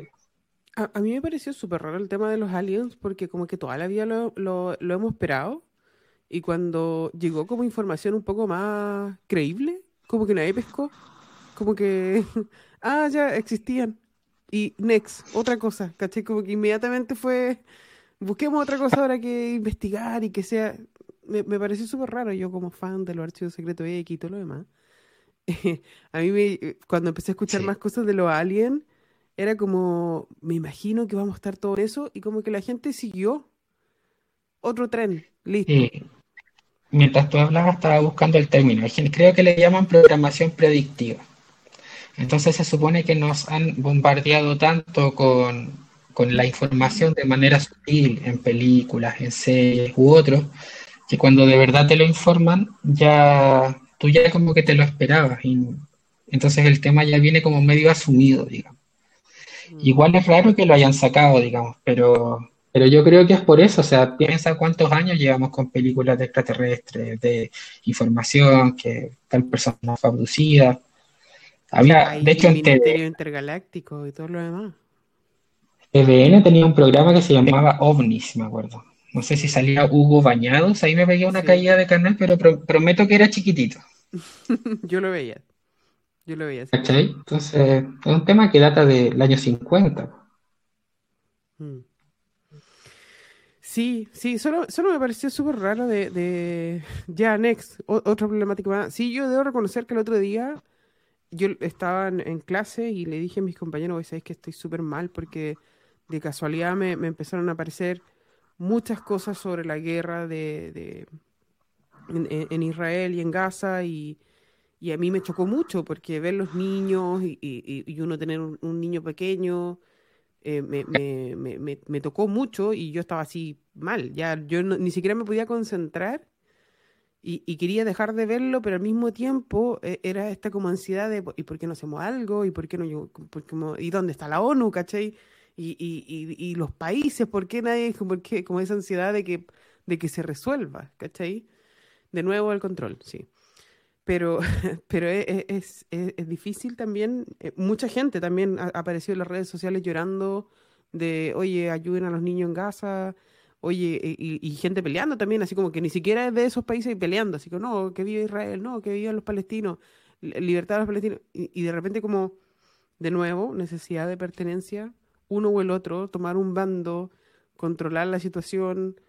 Eh, es súper raro como al final nos vamos dando vuelta como en lo mismo los seres humanos son bien raros en realidad. y, mm, sí. Pero, claro, pero igual cuando tú levantas la cabeza y empiezas a ver lo de Gaza, no, la lamentable situación que está pasando, digamos, pero miras un poco el tema de lo empiezas como a mirar lo extraño. Yo creo que hay un manejo brutal de la información a nivel mundial. ¿ya? Yo creo que este tema de los ovnis no salió porque tenía que salir. De hecho, yo Después te puedo compartir por interno. Hay una, un video de una hora que le hicieron a este tipo, pero al que declaró por fuera, digamos. y le preguntaban si él, no, no pensaba que quienes le informaron a él tal vez estaban por órdenes superiores tratando de que él hablara del asunto. Y yo creo que si, si este tema salió ahora, no es porque les interese compartir de los jóvenes, es por, es por otros motivos mucho más altos, que son lo mismo. Es, es, control de la información a nivel mundial. Entonces, eh, hay otros temas que, claro, yo tengo una amiga muy buena que se llama Claudia Sepulveda, la saludo desde acá, y, otro amigo que se llama Héctor Magaña. Y hablamos de eso, de repente la gente entra tanto en la pelea chica que de repente si mirara un poco se daría cuenta que hay mucha manipulación que viene desde arriba, digamos. Yo creo que hemos llegado a ese punto. Ya el poder concentrado en unos pocos y se traduce en un poder económico, poder de manipular la información en los medios, etcétera. Yo creo que eso me preocupa mucho más que los extraterrestres. Me preocupa mucho más que la guerra en, Otro día, o sea, no sé si dejarlo acá, pero si te lo puedo comentar después en privado. Yo tengo sí una anécdota con ovnis, ¿ah? que me pasó y, espero que salga. Sí. ya. Ya, yo le quiero decir a la audiencia que esto pasó, ¿ah? Eh, y fue muy extraño es real y estaba esperando el momento para contarlo. Este es tu momento. Mira, yo estaba en China, yo trabajaba hasta, la, hasta las 5 de la tarde y tenía una motito eléctrica. Yo era un chino más. En, invierno andaba con mi capa de lluvia en la moto, ¿cachai? Y en, la, en las tardes, noches, los chinos entraban temprano. Y yo a veces salía con el Benja, con mi hijo mayor, a dar vueltas en moto y a veces salía solo. Y vivía en una ciudad que se llamaba Ningbo. Y en ese tiempo, bueno, estamos hablando del 2010, comprenderás que los celulares no son como ahora, o sea, no, como para que se entienda por qué no tengo pruebas, digo. Y en la noche fui al Museo de Ningbo, que es una cosa maravillosa, ya muy moderna. Eh, si tú lo, buscas ahí, es un edificio cuadrado, como de cuatro o cinco pisos, con subterráneo, Museo de Ningbo. Y voy en la noche, me detengo en la moto en la esquina de las calles a mirar me vas a creer que miro el museo y de repente veo arriba y había una, una luz, una esfera, un orb, como le dicen, pero en una esfera brillante así, que estaba parada encima del, museo. Y lo, increíble es eso, pero además que yo saco el celular, voy a hacer así con apuntar y me vas a creer que se apagaron todas las luces de la cuadra. Se lo juro por Dios, yo hago así se apagaron las luces de la cuadra y la esfera empezó a avanzar y se desvaneció.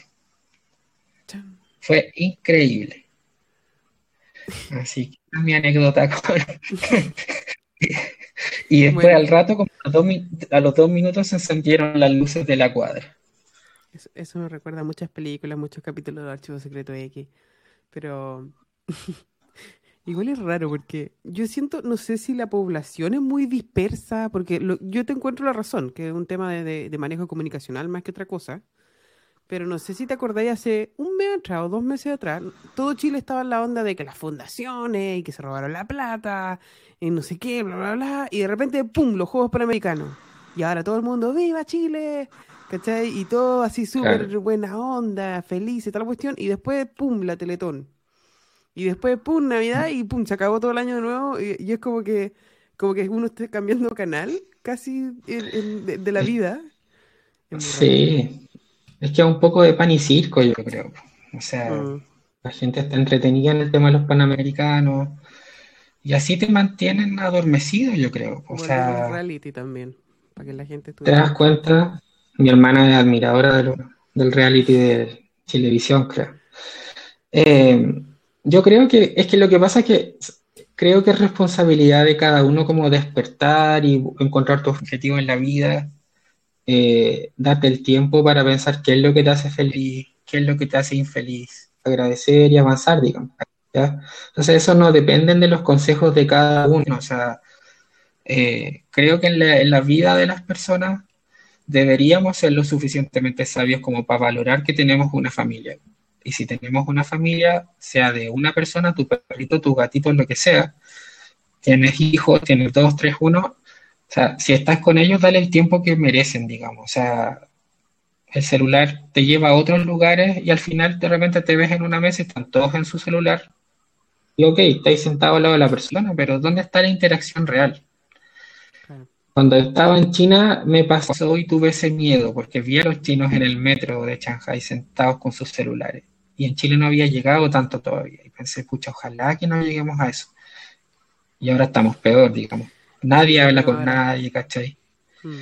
Eh, y me asusta lo que viene, o sea, este tema de la, no sé, Apple creo que sacó una, especie como de casco como para poder estar más conectado todavía. No sé si viste ese... O sea, me preocupa un poco el, rumbo de hacia dónde vamos. Creo que de repente conviene detenerse, disfrutar de lo que uno tiene, pero esa es una senda que tiene que recorrer cada uno, ¿cachai? Y, cuando la gente no se da cuenta, a veces se termina enfermando. Yo te puedo decir en mi vida, sí, he hecho lo, He hecho lo que me apasiona, sí. A mis 40 años he hecho muchas cosas, estoy muy contento. He cometido un kilo de errores en el camino y estoy tratando de, de mejorar y de vivir feliz, digamos. Eh, creo que creo que si uno se enfoca que tiene que salir de la U, trabajar hasta que se jubile y no sé si eso realmente es vivir o es sobrevivir. Sí, me, me pasó personalmente estar en una universidad de que donde todos saben que si tú salís de esa universidad como que te va a ir bien en la vida y tal cuestión. Y yo siento que eso también es un mito o sea nadie te asegura nada. Podéis tener un título dos tres títulos o no tener un título y, y te puede ir bien igual y, y puedes ser infeliz igual y, y, me ha tocado ver mucho no sé pues con titulitis y tienen muchos títulos y muchos postítulos y todo lo demás y, y tú los miráis y no son felices y tienen lucas y vienen en un buen lugar y todo lo demás, pero no son felices. Y, al contrario, he visto gente que, que es autodidacta y, y, que ha hecho, que sigue aprendiendo, pero por sí solo y todo lo demás, y es altamente feliz y ha buscado su propósito y tiene sus tiempos, teletrabaja, etcétera, etcétera, o hace un emprendimiento y se libera un poco de, esta, de este sistema de, de que alguien me tiene que dar una pega, ¿cachai? Porque tampoco nos enseñan eso, yo creo que también es un tema de control. ¿Para qué van a empoderar tanto a los niños y después pueden emprender, ¿cachai? Y, podrían de alguna manera tener sus propios imperios. Está, está raro, pero, pero sí yo siento que eh, por lo menos a mí me ayudó mucho, por ejemplo, en pandemia, tener una terapia online. Y, quería tocar ese tema porque eh, tú lo haces, pues. ¿Tú tienes terapias online solamente o, también tienes terapia presencial? O sea, acoto, solamente online y solamente adolescentes y adultos. No atiendo niños online porque, en mi humilde opinión, los niños debería uno atenderlos en un lugar que esté habilitado para niños. Porque a veces la relación con los niños se da a través del juego, juguetes, cualquier juguete, digamos, donde tú estableces lazos con ellos.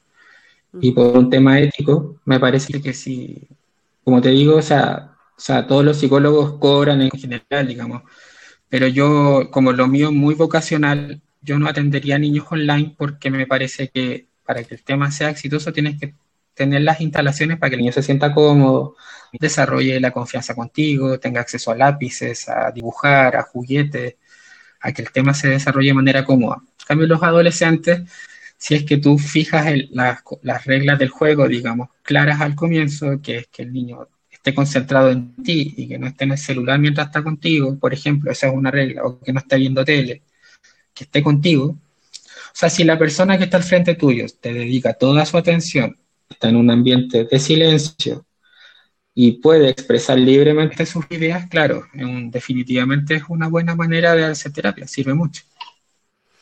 Mm. Sí, porque yo he, ocupado hartos servicios de terapia online, hartos. Em, y, me gusta porque de cierta manera se ha democratizado un, tanto el acceso, porque antes ya era problemático ir a una consulta, por, por todo el estigma social de que ah, voy a entrar ahí donde atienden a los locos. Eh, pasar también por una generación donde no era bien visto, lo hablamos antes, de que cómo vaya a ir a hacer terapia, esos buenos no saben nada, están todos locos. Recuerdo a mis padres. Eh, es como como rememorar eso de, esta generación antigua, pero también de que, de, de, no sé, he visto terapias que son más económicas también, cuando, cuando son online, quizás no es tanto tiempo, pero, pero tienes acceso a tener un apoyo eh, psicológico y, eso es bacán. ¿Tú crees que... No, sí. Sí, no, eh, Chile lo está haciendo bien con respecto a la telemedicina porque he visto muchos privados que, se ha aprovechado también de esta de que la población ahora ya sabe comprar bonos, atenderse online, la telemedicina, prender el computador. Mi mamá ahora ya usa WhatsApp, ¿cachai? Como que han ido avanzando en, cuanto a la herramienta. Pero lo estamos haciendo bien, como en, tu opinión, obviamente, pero tu, tu mirada con respecto al tema porque también pasó ese fenómeno que como todos nos subimos la onda de la telemedicina, que el teletrabajo, que hasta el telecolegio, y de repente ya se acabó la pandemia, todos para atrás. ¿Cómo, lo veis tú? ¿En qué, en, qué, ¿Cómo lo habéis visto como, como profesional? ¿Te ha tocado volver para atrás o que la gente ya no quiere tanto online? ¿Ha sido una herramienta? No, no, por el contrario. De hecho, sigue teniendo mucha mucha preferencia el tema online. O sea, hay personas y personas. O sea, no todo el, tema de la psicología es muy variado. Es variado tanto en disciplinas, en técnicas de ejercer la psicología, como en mecanismos presencial o virtual, digamos. Gracias a Dios estamos en un país que tiene, tiene en mi opinión, no sé, no, mi opinión de usuario, no técnico, digamos, tiene buen acceso a redes de Internet con buena cantidad, entonces junto con el desarrollo de plataformas. Yo en lo personal uso Google Meet, que me gusta mucho. Eh, permite que las sesiones se, realicen en buena calidad, digamos, viendo a la otra persona y todo el asunto. Eh, pero evidentemente uno tiene que ser riguroso como profesional. Entonces, lo primero que yo le pido a mis pacientes es que estén en un lugar tranquilo, que eh, se conecten a la hora para que no perjudique sus tiempos y que estén en un lugar donde sepan que no los van a estar escuchando para que puedan expresarse libremente, porque hay muchos problemas que pueden tener relación con la familia, digamos, situaciones de abuso o, gente que no te permite expresar libremente. Entonces, si estás en ese escenario, necesitas generar un, buscar un espacio cómodo para expresarte. Yo creo que si tú logras encontrar las condiciones que te permitan expresarte de manera cómoda, como por ejemplo lo estamos haciendo ahora, eh, no hay, no, no tienes, en lo que respecta a la psicología, creo que el camino es súper favorable. Y, y, tú, lo que tú dices es cierto, con respecto a otras especialidades, por ejemplo, médicas, yo no sé, pues tengo una ISAPRE X y, y cuando quiero, de repente estoy apurado y me meto a mi cuenta de, de usuario y, y, tiene una parte que puedes pedir un médico y en cinco minutos tienes uno por 600 pesos, digamos. O sea, es así de rápido. Entonces creo que estas plataformas llegaron para quedarse porque la pandemia no fue un periodo de tres meses, fueron años. Y en ese periodo hubo un desarrollo tecnológico que, sería poco sabio si es que no lo aprovecháramos, en mi opinión. Eh, sí, a nivel personal, en mi otra carrera, claro, retrocedimos y ahora tuve que incrementar mi ida a la oficina. Eh, y preguntando un poco los fundamentos, nos explicaban que eh, en su perspectiva eh, la idea era poder interactuar más cara a cara y la verdad, a medida que han ido pasando las semanas, también les encuentro razón, digamos, agradezco ese tema de la interacción, la risa, conversar, socializar más, también se agradece, tiene, tiene sus puntos buenos.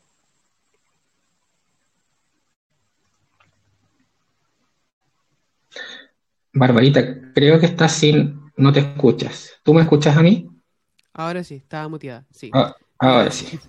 Te iba a decir que hemos estado hablando harto rato y no se me puede olvidar preguntarte sobre esto. La gente también está, además de todas las cosas que hemos hablado, que está ahí constantemente estimulada, hiperestimulada por todo el show, de repente la humanidad se le ocurre decir, y bienvenido a la era de, uno, la computación cuántica, que da lo mismo, lo vamos a dejar ahí en paralelo, pero es como que uno nunca habla de lo cuántico pero de repente como que el mundo, ¡pum!, computación cuántica y la inteligencia artificial. y como que todo así, ¡ah! No estoy preparado para esto. ¿En qué momento pasó esto de la inteligencia artificial? Y claramente no fue algo que inventaron ayer. Eh, estamos estudiando la inteligencia artificial hace aproximadamente 50 años, para la gente que no sepa por si acaso. Pero ahora se llegó a una inteligencia artificial generativa que es de uso a nivel usuario y, que ha generado también otro tipo de cosas y que sobre todo en la academia, están muy asustados de que la gente deje de pensar, por ejemplo. Que, eso es, ojalá, que, nadie se ofenda, pero el hecho de que una inteligencia artificial pueda resolver las cosas por ti, yo lo encuentro regio, pero eh, que podría ser eh, quizás no tan beneficioso para quizás el sistema educativo, quizás no, no, no, evitamos cuestionarnos las cosas. ¿Cómo, ¿Cómo estás llevando tú todo el tema de, esto de, esta revolución tecnológica de la inteligencia artificial para con tus carreras, para con tu vida? ¿Cómo lo ves? Porque, claro, nosotros decíamos que en el futuro íbamos a tener más tiempo libre, probablemente por la inteligencia artificial, por la nueva herramienta, pero ¿qué hacemos con el tiempo libre también? Pues porque vemos más TikTok, hablamos menos, porque al final es como que tenemos más tiempo libre, pero yo siento que la gente se siente más sola. Entonces, ¿qué onda esto de la inteligencia artificial? ¿Cómo, ¿Cómo lo llevamos también? Te respondo al tiro. Solo te comento que por lo que veo, no sé, yo veo el segundero detenido arriba, no sé, hace mucho rato. No sé si estará todo bien con la. ¿Lo ves bien? Perfecto, sí. Lo voy a marcar. Súper. Referente a la inteligencia artificial, a ver, de lo que tú comentaste, yo, yo tal vez un poco más profundo. Tú eres mucho más entendido en el tema que yo. Yo creo que, no sé si el miedo a la inteligencia artificial y el reemplazo en las funciones que realizamos, yo creo que en base a lo que he leído, el miedo es el desarrollo de una inteligencia artificial autónoma, pensante y sintiente, digamos. Creo que ese es el miedo principal, porque como ellos tendrían acceso a una gran cantidad de información, datos, procesamiento, etcétera, probablemente nos verían como unos bichos absolutamente imperfectos y yo creo que por ahí va la preocupación que ellos tienen. ¿sí? Y tal quizás ya llegaron a ese desarrollo, yo no. Entonces, y eso también genera dilemas éticos en términos de qué responsabilidades tiene uno con seres eh, sintéticos que creo sintientes y pensantes, digamos capaces de ejercer su propio libre albedrío. Eso te lo, te lo dejo ahí como en paralelo.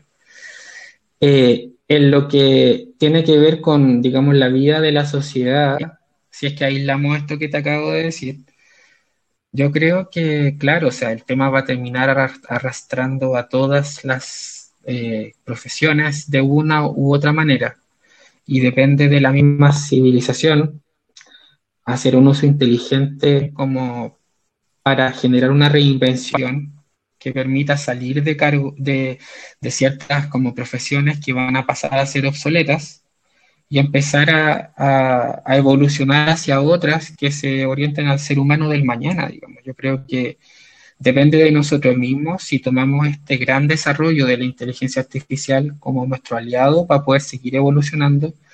¿Cuál es el problema? Que en base a lo que, nosotros, a lo que yo veo, el ser humano por naturaleza imperfecto, probablemente los grandes poderes, más que verlo como una herramienta de alivio para la humanidad, están viendo de qué manera fortalecen su potencial bélico, por ejemplo, eh, sus sistemas de hackeos, a, tú sabes eso de la, de la computación cuántica, sus sistemas de hackeos a otras potencias, porque la manera de pensar de ellos es muy diferente a lo que una persona o probablemente una civilización más desarrollada pensaría. En lo que respecta a la, inteligencia artificial, yo no sé si, Barbarita, ¿viste la película Interstellar? Sí. Actúa Brad Pitt. Yo creo que ahí a lo mejor habría, hay un poco como de, de uso de inteligencia artificial aplicado a la psicología. Tú sabes que la psicología tiene distintas ramas, digamos. Pero me acuerdo que el astronauta, que fue a distintos planetas, antes de ir a, de, ser considerado apto para ir a cada planeta, era entrevistado por una máquina, por una inteligencia artificial. Entonces, ese ya no era trabajo realizado por humanos. En lo que respecta a la... Entonces, si es que sale un GPT-5, corrígeme todo lo que quieras, eh, claro, y que va a ser de manera exponencial mucho más avanzado que el anterior, evidentemente en lo que nosotros como psicólogos respecta, van a haber partes que ya no vamos a ver probablemente, pero probablemente no tenga que ver con la terapia per se, sino que con otras de nuestras facetas. Por ejemplo, hay una gama de los psicólogos que hacen psicología laboral, trabajan para empresas, están en proceso de reclutamiento y selección. En eso la tecnología ha ido avanzando, ahora los procesos se han virtualizado, de hecho tú te... hay unas plataformas que no les voy a dar publicidad, que yo sé que ellos tú grabas un video de presentación, realizas los test por internet, etcétera, etcétera, etcétera. Entonces ya hay parte que se está tecnologizando. Ahora, ¿podría una inteligencia artificial reemplazar a un terapeuta, por ejemplo? Esa es una buena pregunta. Yo creo que con el conocimiento que tienen, definitivamente podrían detectar qué es lo que tiene el paciente. Ahora, ¿el paciente se sentirá cómodo contándole una historia de abuso o descubriendo cosas de su infancia con una, máquina? Creo que falta mucho para llegar a eso. Entonces, y así en todas las demás, eh, probablemente en la medicina, la inteligencia artificial, entiendo que, que, por ejemplo, aplicado a la detección temprana del cáncer de mama, hubo avances en los que se usa la inteligencia artificial que ganaron cinco años de tiempo eh, yo creo que va a depender del ser humano si, si eso se usa para nuestro beneficio o para nuestra perdición. Podría ser usado en ambos caminos. Sí, eh, a ver, lo primero, lo primero que me dijiste era como, sí, hay un, un miedo generalizado en la población porque es tan rápido toda la información que puede procesar la inteligencia artificial eh, y es tan conocido el daño que nosotros le hemos hecho al planeta que si por alguna razón humanoides, robots, se ponen de acuerdo y dicen, oye, ¿quién es el que le está haciendo más daño al planeta? Todo lo demás son los seres humanos, matémoslo a todos, ¿nos podrían llegar a matar? Definitivamente sí, yo creo que sí hay un miedo, sobre todo por cómo están avanzando las cosas, porque cada vez interactuamos, antes era como, no, si esto es un chatbot, pero es tonto, no, no sabe, solamente te responde ciertas cosas. Ahora tú ves un chatbot que es completamente inteligente, que tiene eh, la capacidad de generar información a medida que uno le va eh, también preguntando, que también tiene una capacidad neuronal y, de aprendizaje eh, profundo y todo lo demás que, nunca antes habíamos visto y que es más, podría llamarse, voy a decir algo que es muy incorrecto, es más inteligente que nosotros. Ahí podríamos estar discutiendo tiempo, mucho tiempo, mucho rato, pero por lo menos puede procesar más rápido que nosotros. Dejémoslo así. Entonces, sí, yo siento que hay mucha ansiedad por eh, las personas que hacen un trabajo que eh, es repetitivo y que se podría reemplazar fácilmente por un robot. Entiendo ese robot que podría ser un script, que podría ser un software, que podría ser un chatbot o, también un robot. Podría ser un robot que, que lo haga por ti. Pero sí, yo siento que además de, de, de, ese miedo de que, no, es que la... Yo he visto muchas veces, muchas veces me toca toparme en, la, en redes sociales o, en internet por ahí y la gente dice, no, es que la inteligencia artificial nos va a matar a todos. Hay libros que hablan de eso, que, que nosotros, películas también, que nos enamoramos de una inteligencia artificial, que peleamos con la inteligencia artificial, que pueden resolver crímenes más rápido que nosotros. Yo siento que el poder que tiene, o sea, ¿Se puede usar a beneficio de muchas cosas? Sí, yo estoy segura que eh, las enfermedades se van a poder solucionar gracias al, poder de cómputo que tiene la inteligencia artificial. No ahora, en, un tiempo más, pero un ejemplo sí que te lo puedo decir con seguridad. La detección de cardiopatías congénitas, que es el caso que a mí me, choca profundamente por mi hijo, solamente llega entre un 30 al 50% con los medios que utilizamos actualmente con eco, ecocardiogramas Doppler y todo lo demás, ecografías Doppler. Con inteligencia artificial, ocupando Machine Learning eh, y algo simple, que yo te puedo decir algo como simple de inteligencia artificial, hemos logrado llegar al 95% de detección de cardiopatías congénitas de forma prenatal. O sea, ese es el nivel de, de como de, provecho que le podemos sacar a la, inteligencia artificial de alguna manera. Y asimismo lo están aplicando para otro tipo de enfermedades, otro tipo de condiciones, para poder detectarlo rápidamente. ¿Que va a reemplazar a los doctores? De ninguna manera. Pero es una herramienta súper clara. Lo que, sí, lo que sí yo he visto mucho miedo, mucho miedo, que en parte como académico, que, de, cierta manera eso, eso, es lo que a mí también me compete, porque yo también soy académica, es que tú ves que al estudiante tú le pones una tarea y eh, ni lo piensa. Como es ChatGPT, resuelve esto, que no sé qué, bla, bla, bla, pum. Y tú dices, quizás mi error, quizás es mi error porque le estoy preguntando algo que, que puede resolver fácilmente con una inteligencia artificial. Yo soy más de hablar con mi estudiante, a cuestionarle que ellos me, que, me, que nos cuestionemos aquí como casi como la antigua, así sentémonos en un círculo y hablemos como manada, ¿cachai? De, qué nos parece esto y, y empecemos a elevar el, el pensamiento crítico de alguna manera. Pero claro, también yo siento que es porque estamos pegados en un sistema educativo que ha sido exactamente igual hace 100, 200 años y que no cambia. pues. Entonces, la inteligencia artificial dice, yo ya me estudié todo esto, pregúntame lo que queráis, porque yo sé todo lo que pasó en el mundo hasta el 2022. Yo te respondo. Listo. Y así yo puedo resolver muchas cosas. Entonces, después el ser humano, ¿qué va a hacer con su tiempo libre? ¿Cachai? Y, cómo llevar. Yo siento que es la falta de. de. Mm, de. Ay, se me olvidó la palabra. Cuando uno, cuando uno tiene. Eh, como. Que, de no, que te, que te tienes que hacer cargo de ti mismo. Como que hay tiempo para hacerte cargo de ti mismo. No sé si es diligencia la palabra, pero ya me voy a acordar pero es esa, esa necesidad de, de, hacerte cargo de ti mismo, que ahora quizás va a haber más tiempo, porque, claro, las cosas que son más automáticas, que, que, que, son repetitivas, lo va a poder resolver la inteligencia artificial, y a ti te van a necesitar para cosas específicas y estratégicas que el ser humano no puede ser reemplazado. Y ahí yo creo que va a haber más cuestionamiento de uno. ¿Soy reemplazable? ¿Cachai? Sí, y lo, lo que nos lleva a la pregunta más tenebrosa a la que le tengo miedo es Necesitamos los mismos humanos que hay ahora en, la, en el planeta para poder hacer las actividades gracias a que ahora tenemos inteligencia artificial. Y quizás esas son las preguntas que se está haciendo la gente como más poderosa que maneja los hilos del planeta.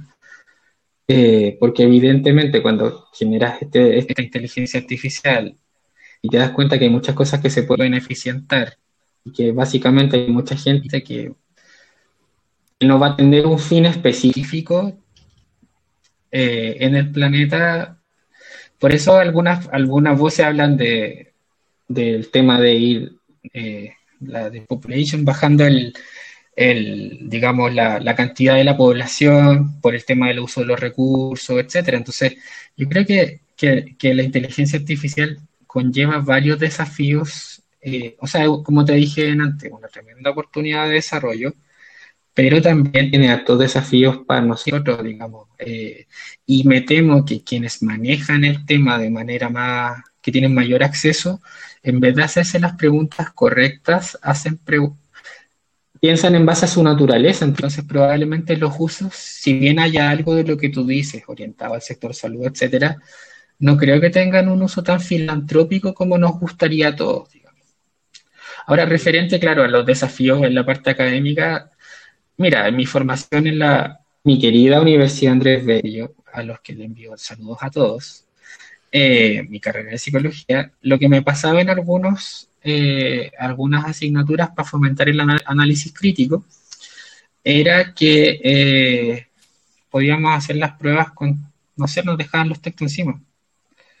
Porque, las, porque el desafío era para los docentes, era generar preguntas que implicaran que tú te tenías que haber leído el tema para, ver, para haber generado una opinión sobre el asunto. Entonces no sacabais nada con tener los textos, porque lo que importaba era tu análisis crítico de aquellos. Entonces probablemente vamos a tener que avanzar en eso. Por una parte, claro. Y, y, bueno, con el tema de la inteligencia artificial han pasado dos cosas. O sea, por una es mucho más fácil eh, decirle, oye, inteligencia artificial, hazme, genérame este análisis que me pidieron en, el, en la U.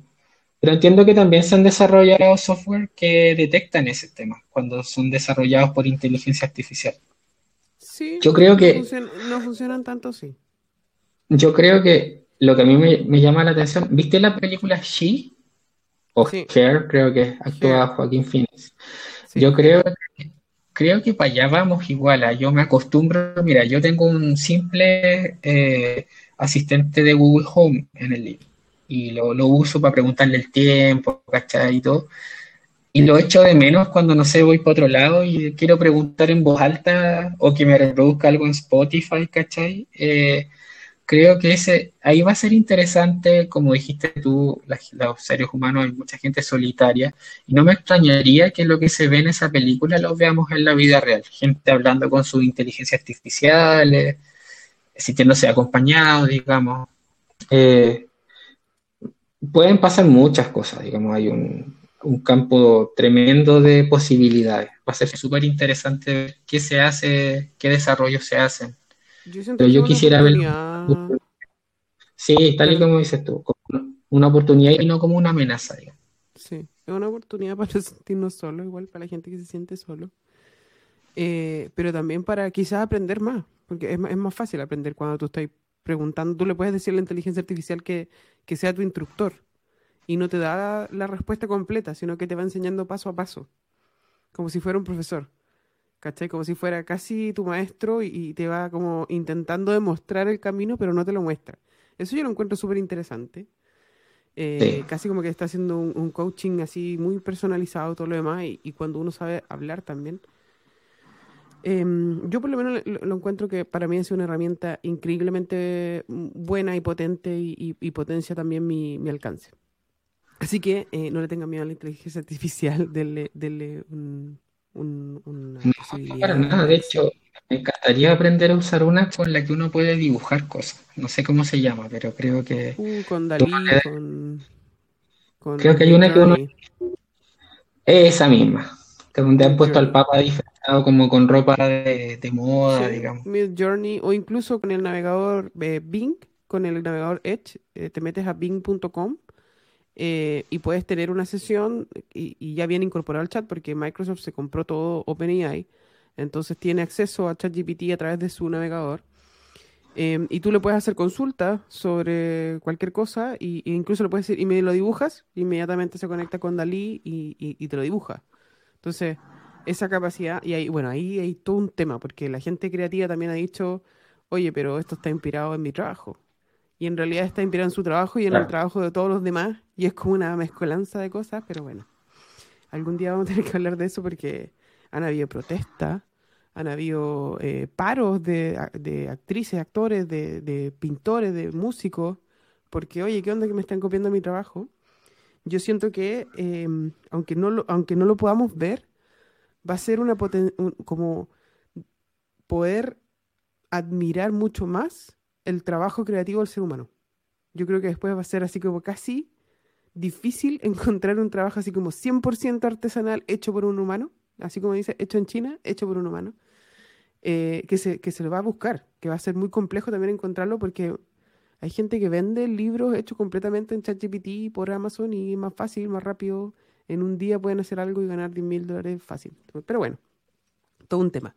Oye, nos queda poco tiempo, así que eh, necesitaba preguntarte, ¿cuál es tu hobby y tu libro favorito? Mira, actualmente leo mucho, pero de psicología. A ver, déjame si me das un minuto para explayarme. Eh, a ver, de psicología, por un tema como de, encuentro delicioso los libros de psicoanálisis de Freud, que son como los más, yo diría como los originales, pero no son necesariamente los que uno se basa para atender a un paciente, digamos. Hay algunos, las obras completas de Freud tienen varios textos interesantes, hay otros como Totem y Tabú, también el malestar en la cultura que me gustan. Y fuera de eso, eh, amé en mi adolescencia los libros de las crónicas de Narnia, son siete oh, libros, me los, me, los leí todos, los amé, amé los libros de Harry Potter, de hecho iba como en el tercer libro cuando salió la primera película, así que lo adoré. Y fuera de esos, Dentro de la saga del Señor de los Anillos me gusta mucho el Hobbit. De, todos los libros, ese en particular lo disfruto. Tengo un libro que mi hermana me dedicó, lo tengo guardado acá y ese me gusta mucho. Y los libros de Dan Brown me gustan, también tengo varios. Eh, incluso creo que hay uno que tiene que ver con inteligencia artificial ¿ah? y con desarrollo de, de Sí, Sí, lo estoy viendo en este momento, de hecho, hay varios libros de eso. Eso te los recomiendo si los quieres leer. Eh, así que sí, no, a mí me encanta leer, entonces me puedo explayar. Y mi libro Regalones, Regalones, que me traje de China, me lo regaló con todo su esfuerzo de su salario mi, un amigo estudiante, es la saga que se llama Journey to the West, que habla de la historia de Sun Wukong. Es un libro de de cultura china en el que se basó el autor que desarrolló Dragon Ball. la historia del niño mono que tiene un báculo, eso está basado en una historia china que se llama Viaje al Oeste. Yo tengo acá seis tomos que están en chino y en inglés, y es un libro maravilloso, de, relacionado con el budismo, fíjate. Eh, esos los, los, tengo. Eso, eso, esos son algunos de todos los que me gustan. Y hobbies. Había, escuchado, sí, sobre ese libro de, de Dragon Ball, pero yo no, no, soy fan ni de Harry Potter ni de Dragon Ball. Pero bueno, está bien. Sí, no. Es un niño mono que, que, crece con, tiene un báculo. ver cuando tú ves Dragon Ball, dices, oye, que, que copió en este gallo, porque sí, y hay un cerdo, igual que el libro. Y mis hobbies, eh, me encanta pasar tiempo con mi familia. Eh, con mis hijos son dos desafíos diferentes porque mi hijo mayor es grande, con él trato de buscar instancia de conversación. Con mi hija chica es llevarla a los parques, regalonear, con mis hermanos, con mi mamá, digamos. Y cuando estoy solo, amo viajar. Cuando tengo la posibilidad de viajar, con mi empresa actual he viajado bastante y trato de tomarme el fin de semana anterior, el que sigue, para recorrer, digamos, interactuar con distintas culturas los cuartos países, principalmente en Asia, así que eh, sí, tengo hartos hobbies. Eh, me encantaría aprender. El día que tenga tiempo quisiera aprender a pintar, por ejemplo, quisiera aprender lenguaje de señas. Eh, tengo hartas cosas en mente. El día que tenga tiempo. ¿Vas a tener tiempo algún día? Siempre uno puede organizarse mejor, yo creo, ¿no? Pero ahí es donde uno tiene que no caer en lo que hablábamos hace un rato, de no obsesionarse con estar excesivamente ocupado. Si logro liberar algo de tiempo, eh, podría hacerlo, pero no es como un ideal, no, no es algo que tenga que hacer, como no quiero terminar reventado, digamos, en un par de años. Está bien. Oye, ¿y proyectos futuros? Además de todo lo que haces.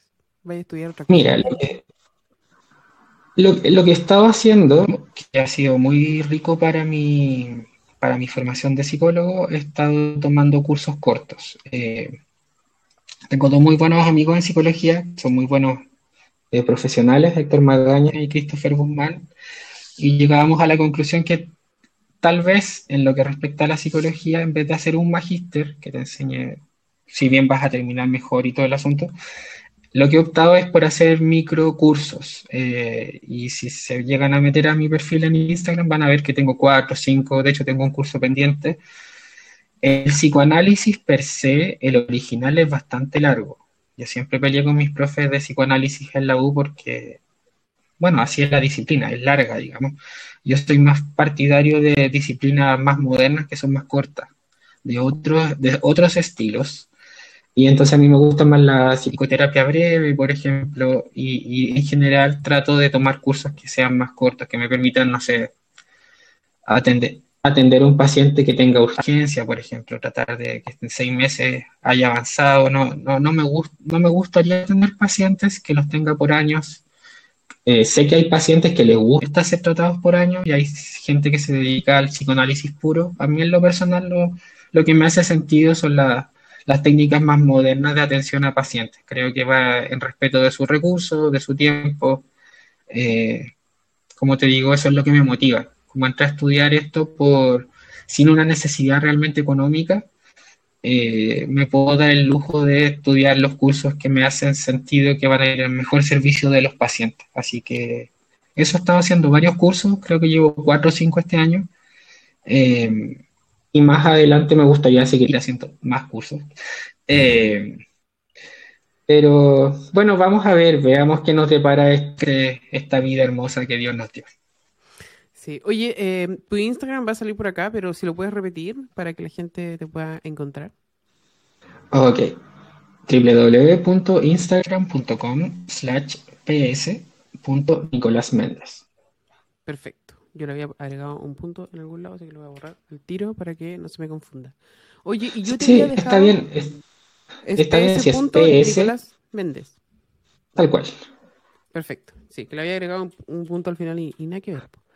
Te había dejado una tarea para la casa eh, cuando te invité a este podcast y te había dicho que buscaras algo, un objeto que signifique mucho para ti y que puedas mostrarlo. ¿Lo tienes por ahí? Sí, no, no la hice. No, estoy ah. bromeando. Sí la hice. Te, pido, te, pido dos minutos, sí, porque es tan entretenida tu tarea que tengo muchas cosas que mostrar. Sí, obvio, obvio, sí, no, no, te estamos echando. Yo soy sentimental y me encanta guardar recuerdos. Comparto con ustedes mi recuerdo más antiguo, que debe tener 35 años. Esta billetera me la regaló mi abuelo cuando tenía 5 años. De ahí que la tengo guardada y es un tesorito para mí, tiene 35 años. Ah. Eh, esta máquina de afeitar la tengo guardada, también no la uso. La primera máquina de afeitar, una vez titulado, me la regaló mi abuela. Eh, estos lentes usaba mi hijo cuando era guaguita, cuando era chiquitito. Eh. Mira, esta es una carta, es una carta al viejo Pascuero que me hizo mi hijo mayor cuando Oh. creía, pero todavía la tengo. Eh, otra carta al viejo Pascuero de mi hijo mayor. Y aquí son unos regalos de mi hija chica, ¿cachai? Del Día del Padre. Mm. Yo, yo guardo todo. Tengo cosas de años. Tienes tiempo y todos los recuerdos. Sí, mira, esta caja donde guardo los recuerdos me la regaló mi mamá hace como 25 años. De tres, dentel. Eh, de hecho, imagínate, tengo un carnet de mi vieja cuando... del- y para que no se ponga celosa mi hermana, mira, esto te va a sorprender. Esto también debe tener fácil unos... Escucha, mi hermana debe tener 23 años. Un dibujo que ella me hizo cuando era chiquitita, debe haber tenido 6 años. Mm. hasta ahí. Éramos ella y yo, lo tengo. Y eh, me quedan tres cosas y termino. Mis hermanos, cuando eran chicos, Mm. Podría seguir, ah, me encanta esto. Este reloj me lo regaló mi papá. Y dos cosas más. Una bandera de que no China. había- Que no había hecho la tarea. Ahí te desconectaste del audio. A ver, ¿Me escuchas? ahí sí. ¿Ahora sí o no? Ahora sí, ahora sí. Ya. Y como último, un guiño a un dinosaurio que quiero mucho. Yo le digo Dino, él sabe quién es. Así que. Eh, eso, so- sorry, me estallé. Mira, podría pasar tres horas mostrándote recuerdos, pero fue como uno de cada uno de mis Sí, seres. tranqui. Oye, te agradezco muchísimo por tu historia, tu tiempo, conocerte. De verdad, para mí, es- los podcasts son para esto, para explayarse y hablar muchísimo, muchísimo más, porque siento que la humanidad ha dejado de lado estos espacios donde conocemos gente nueva o, o- conocemos más gente que ya conocemos, que de repente es como pasamos años en, en, círculos y en realidad no nos conocemos. Y, y- no entendemos que, cómo afectamos a los demás o, qué es lo que estamos haciendo. De repente te das cuenta así como, oye, qué bacán que tú hicieras eso y no tenía idea que lo hacías. Y, es como raro cuando estamos súper conectados, pero al mismo tiempo estamos solos, ¿cachai? Eh, eh, y, me gustaría, la idea de hacer este podcast es que la gente se acuerde que lo más importante son las personas, que, que somos seres sociales, que necesitamos hablar, que necesitamos conectarnos y que estamos acá. O sea, si, si necesitas algo, yo feliz de, de hacerme un espacio y conversar. Y si tenemos que hablar tres horas con una piscola, con lo que sea, yo feliz o con agüita, da lo mismo. Si la idea es, poder juntarnos como seres humanos y, y, y, y de cierta manera volver a apreciar estos momentos de, pucha, qué bacán es ver estos recuerdos. A mí me encanta abrir los álbumes y empezar a ver así como las fotos desde chica que lo he hecho y recuerdo. Hay gente que no está ni ahí con eso, pero a mí eh, volver a, encontrarme con ese recuerdo me, me, me encanta, no sé por qué. Después voy a tener una terapia contigo para... No, no, no puedo tener una terapia contigo, pero una terapia de, de por qué me, estoy tan apegada a los recuerdos, pero yo siento que es por, por eso, porque después eh, pones prioridad y al final te das cuenta que lo más importante son las personas, que, que son mo- momentos igual que te marcaron caleta, que, que son cosas que te hicieron de cierta manera lo que eres.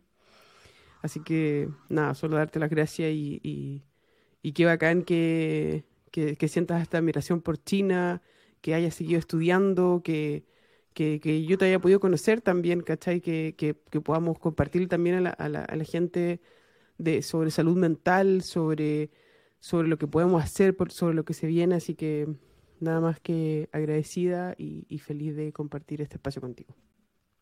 Sí, muchas gracias. Solo decir a la gente que escucha esto que no están solos. Si, neces- si necesitan ayuda, búsquenla. Siempre hay gente que se va a preocupar por ustedes, ¿ya? Eh, no están solos, acceden a sus redes, a sus familiares, a sus amigos. Busquen ayuda, ¿ya? Eh, en esta sociedad tan individualista es fácil sentirse solo, pero siempre va a haber alguien que se preocupe por él. Así que gracias por el espacio, Barbarita. Ah, oh, y recuerden que el Nico vio un, un, un, ovni, así que la verdad está allá afuera. Yo estoy segura que, que están presentes aquí en la población, pero ya vamos a hablar un capítulo especial de los extraterrestres, así que... Ah, sí, y lo último, agradecerle a la de ellos, me dieron el premio Excelencia Académica de Psicología, así que estoy feliz, feliz como una perdiz con mi universidad. Gracias por todo equipo de la, de la UNAV. Muchas felicidades y agradecer también al Tech MBA, que es un auspiciador de este podcast, que es también de la UNAV. Yo feliz estudiante de la UNAV y profesora de la Facultad de Ingeniería, así que nos vemos en un próximo capítulo y bacán conocerte, Nico. Que estés bien. Chao, chao. Igual, un abrazo, que estés bien. Abrazo. Bye.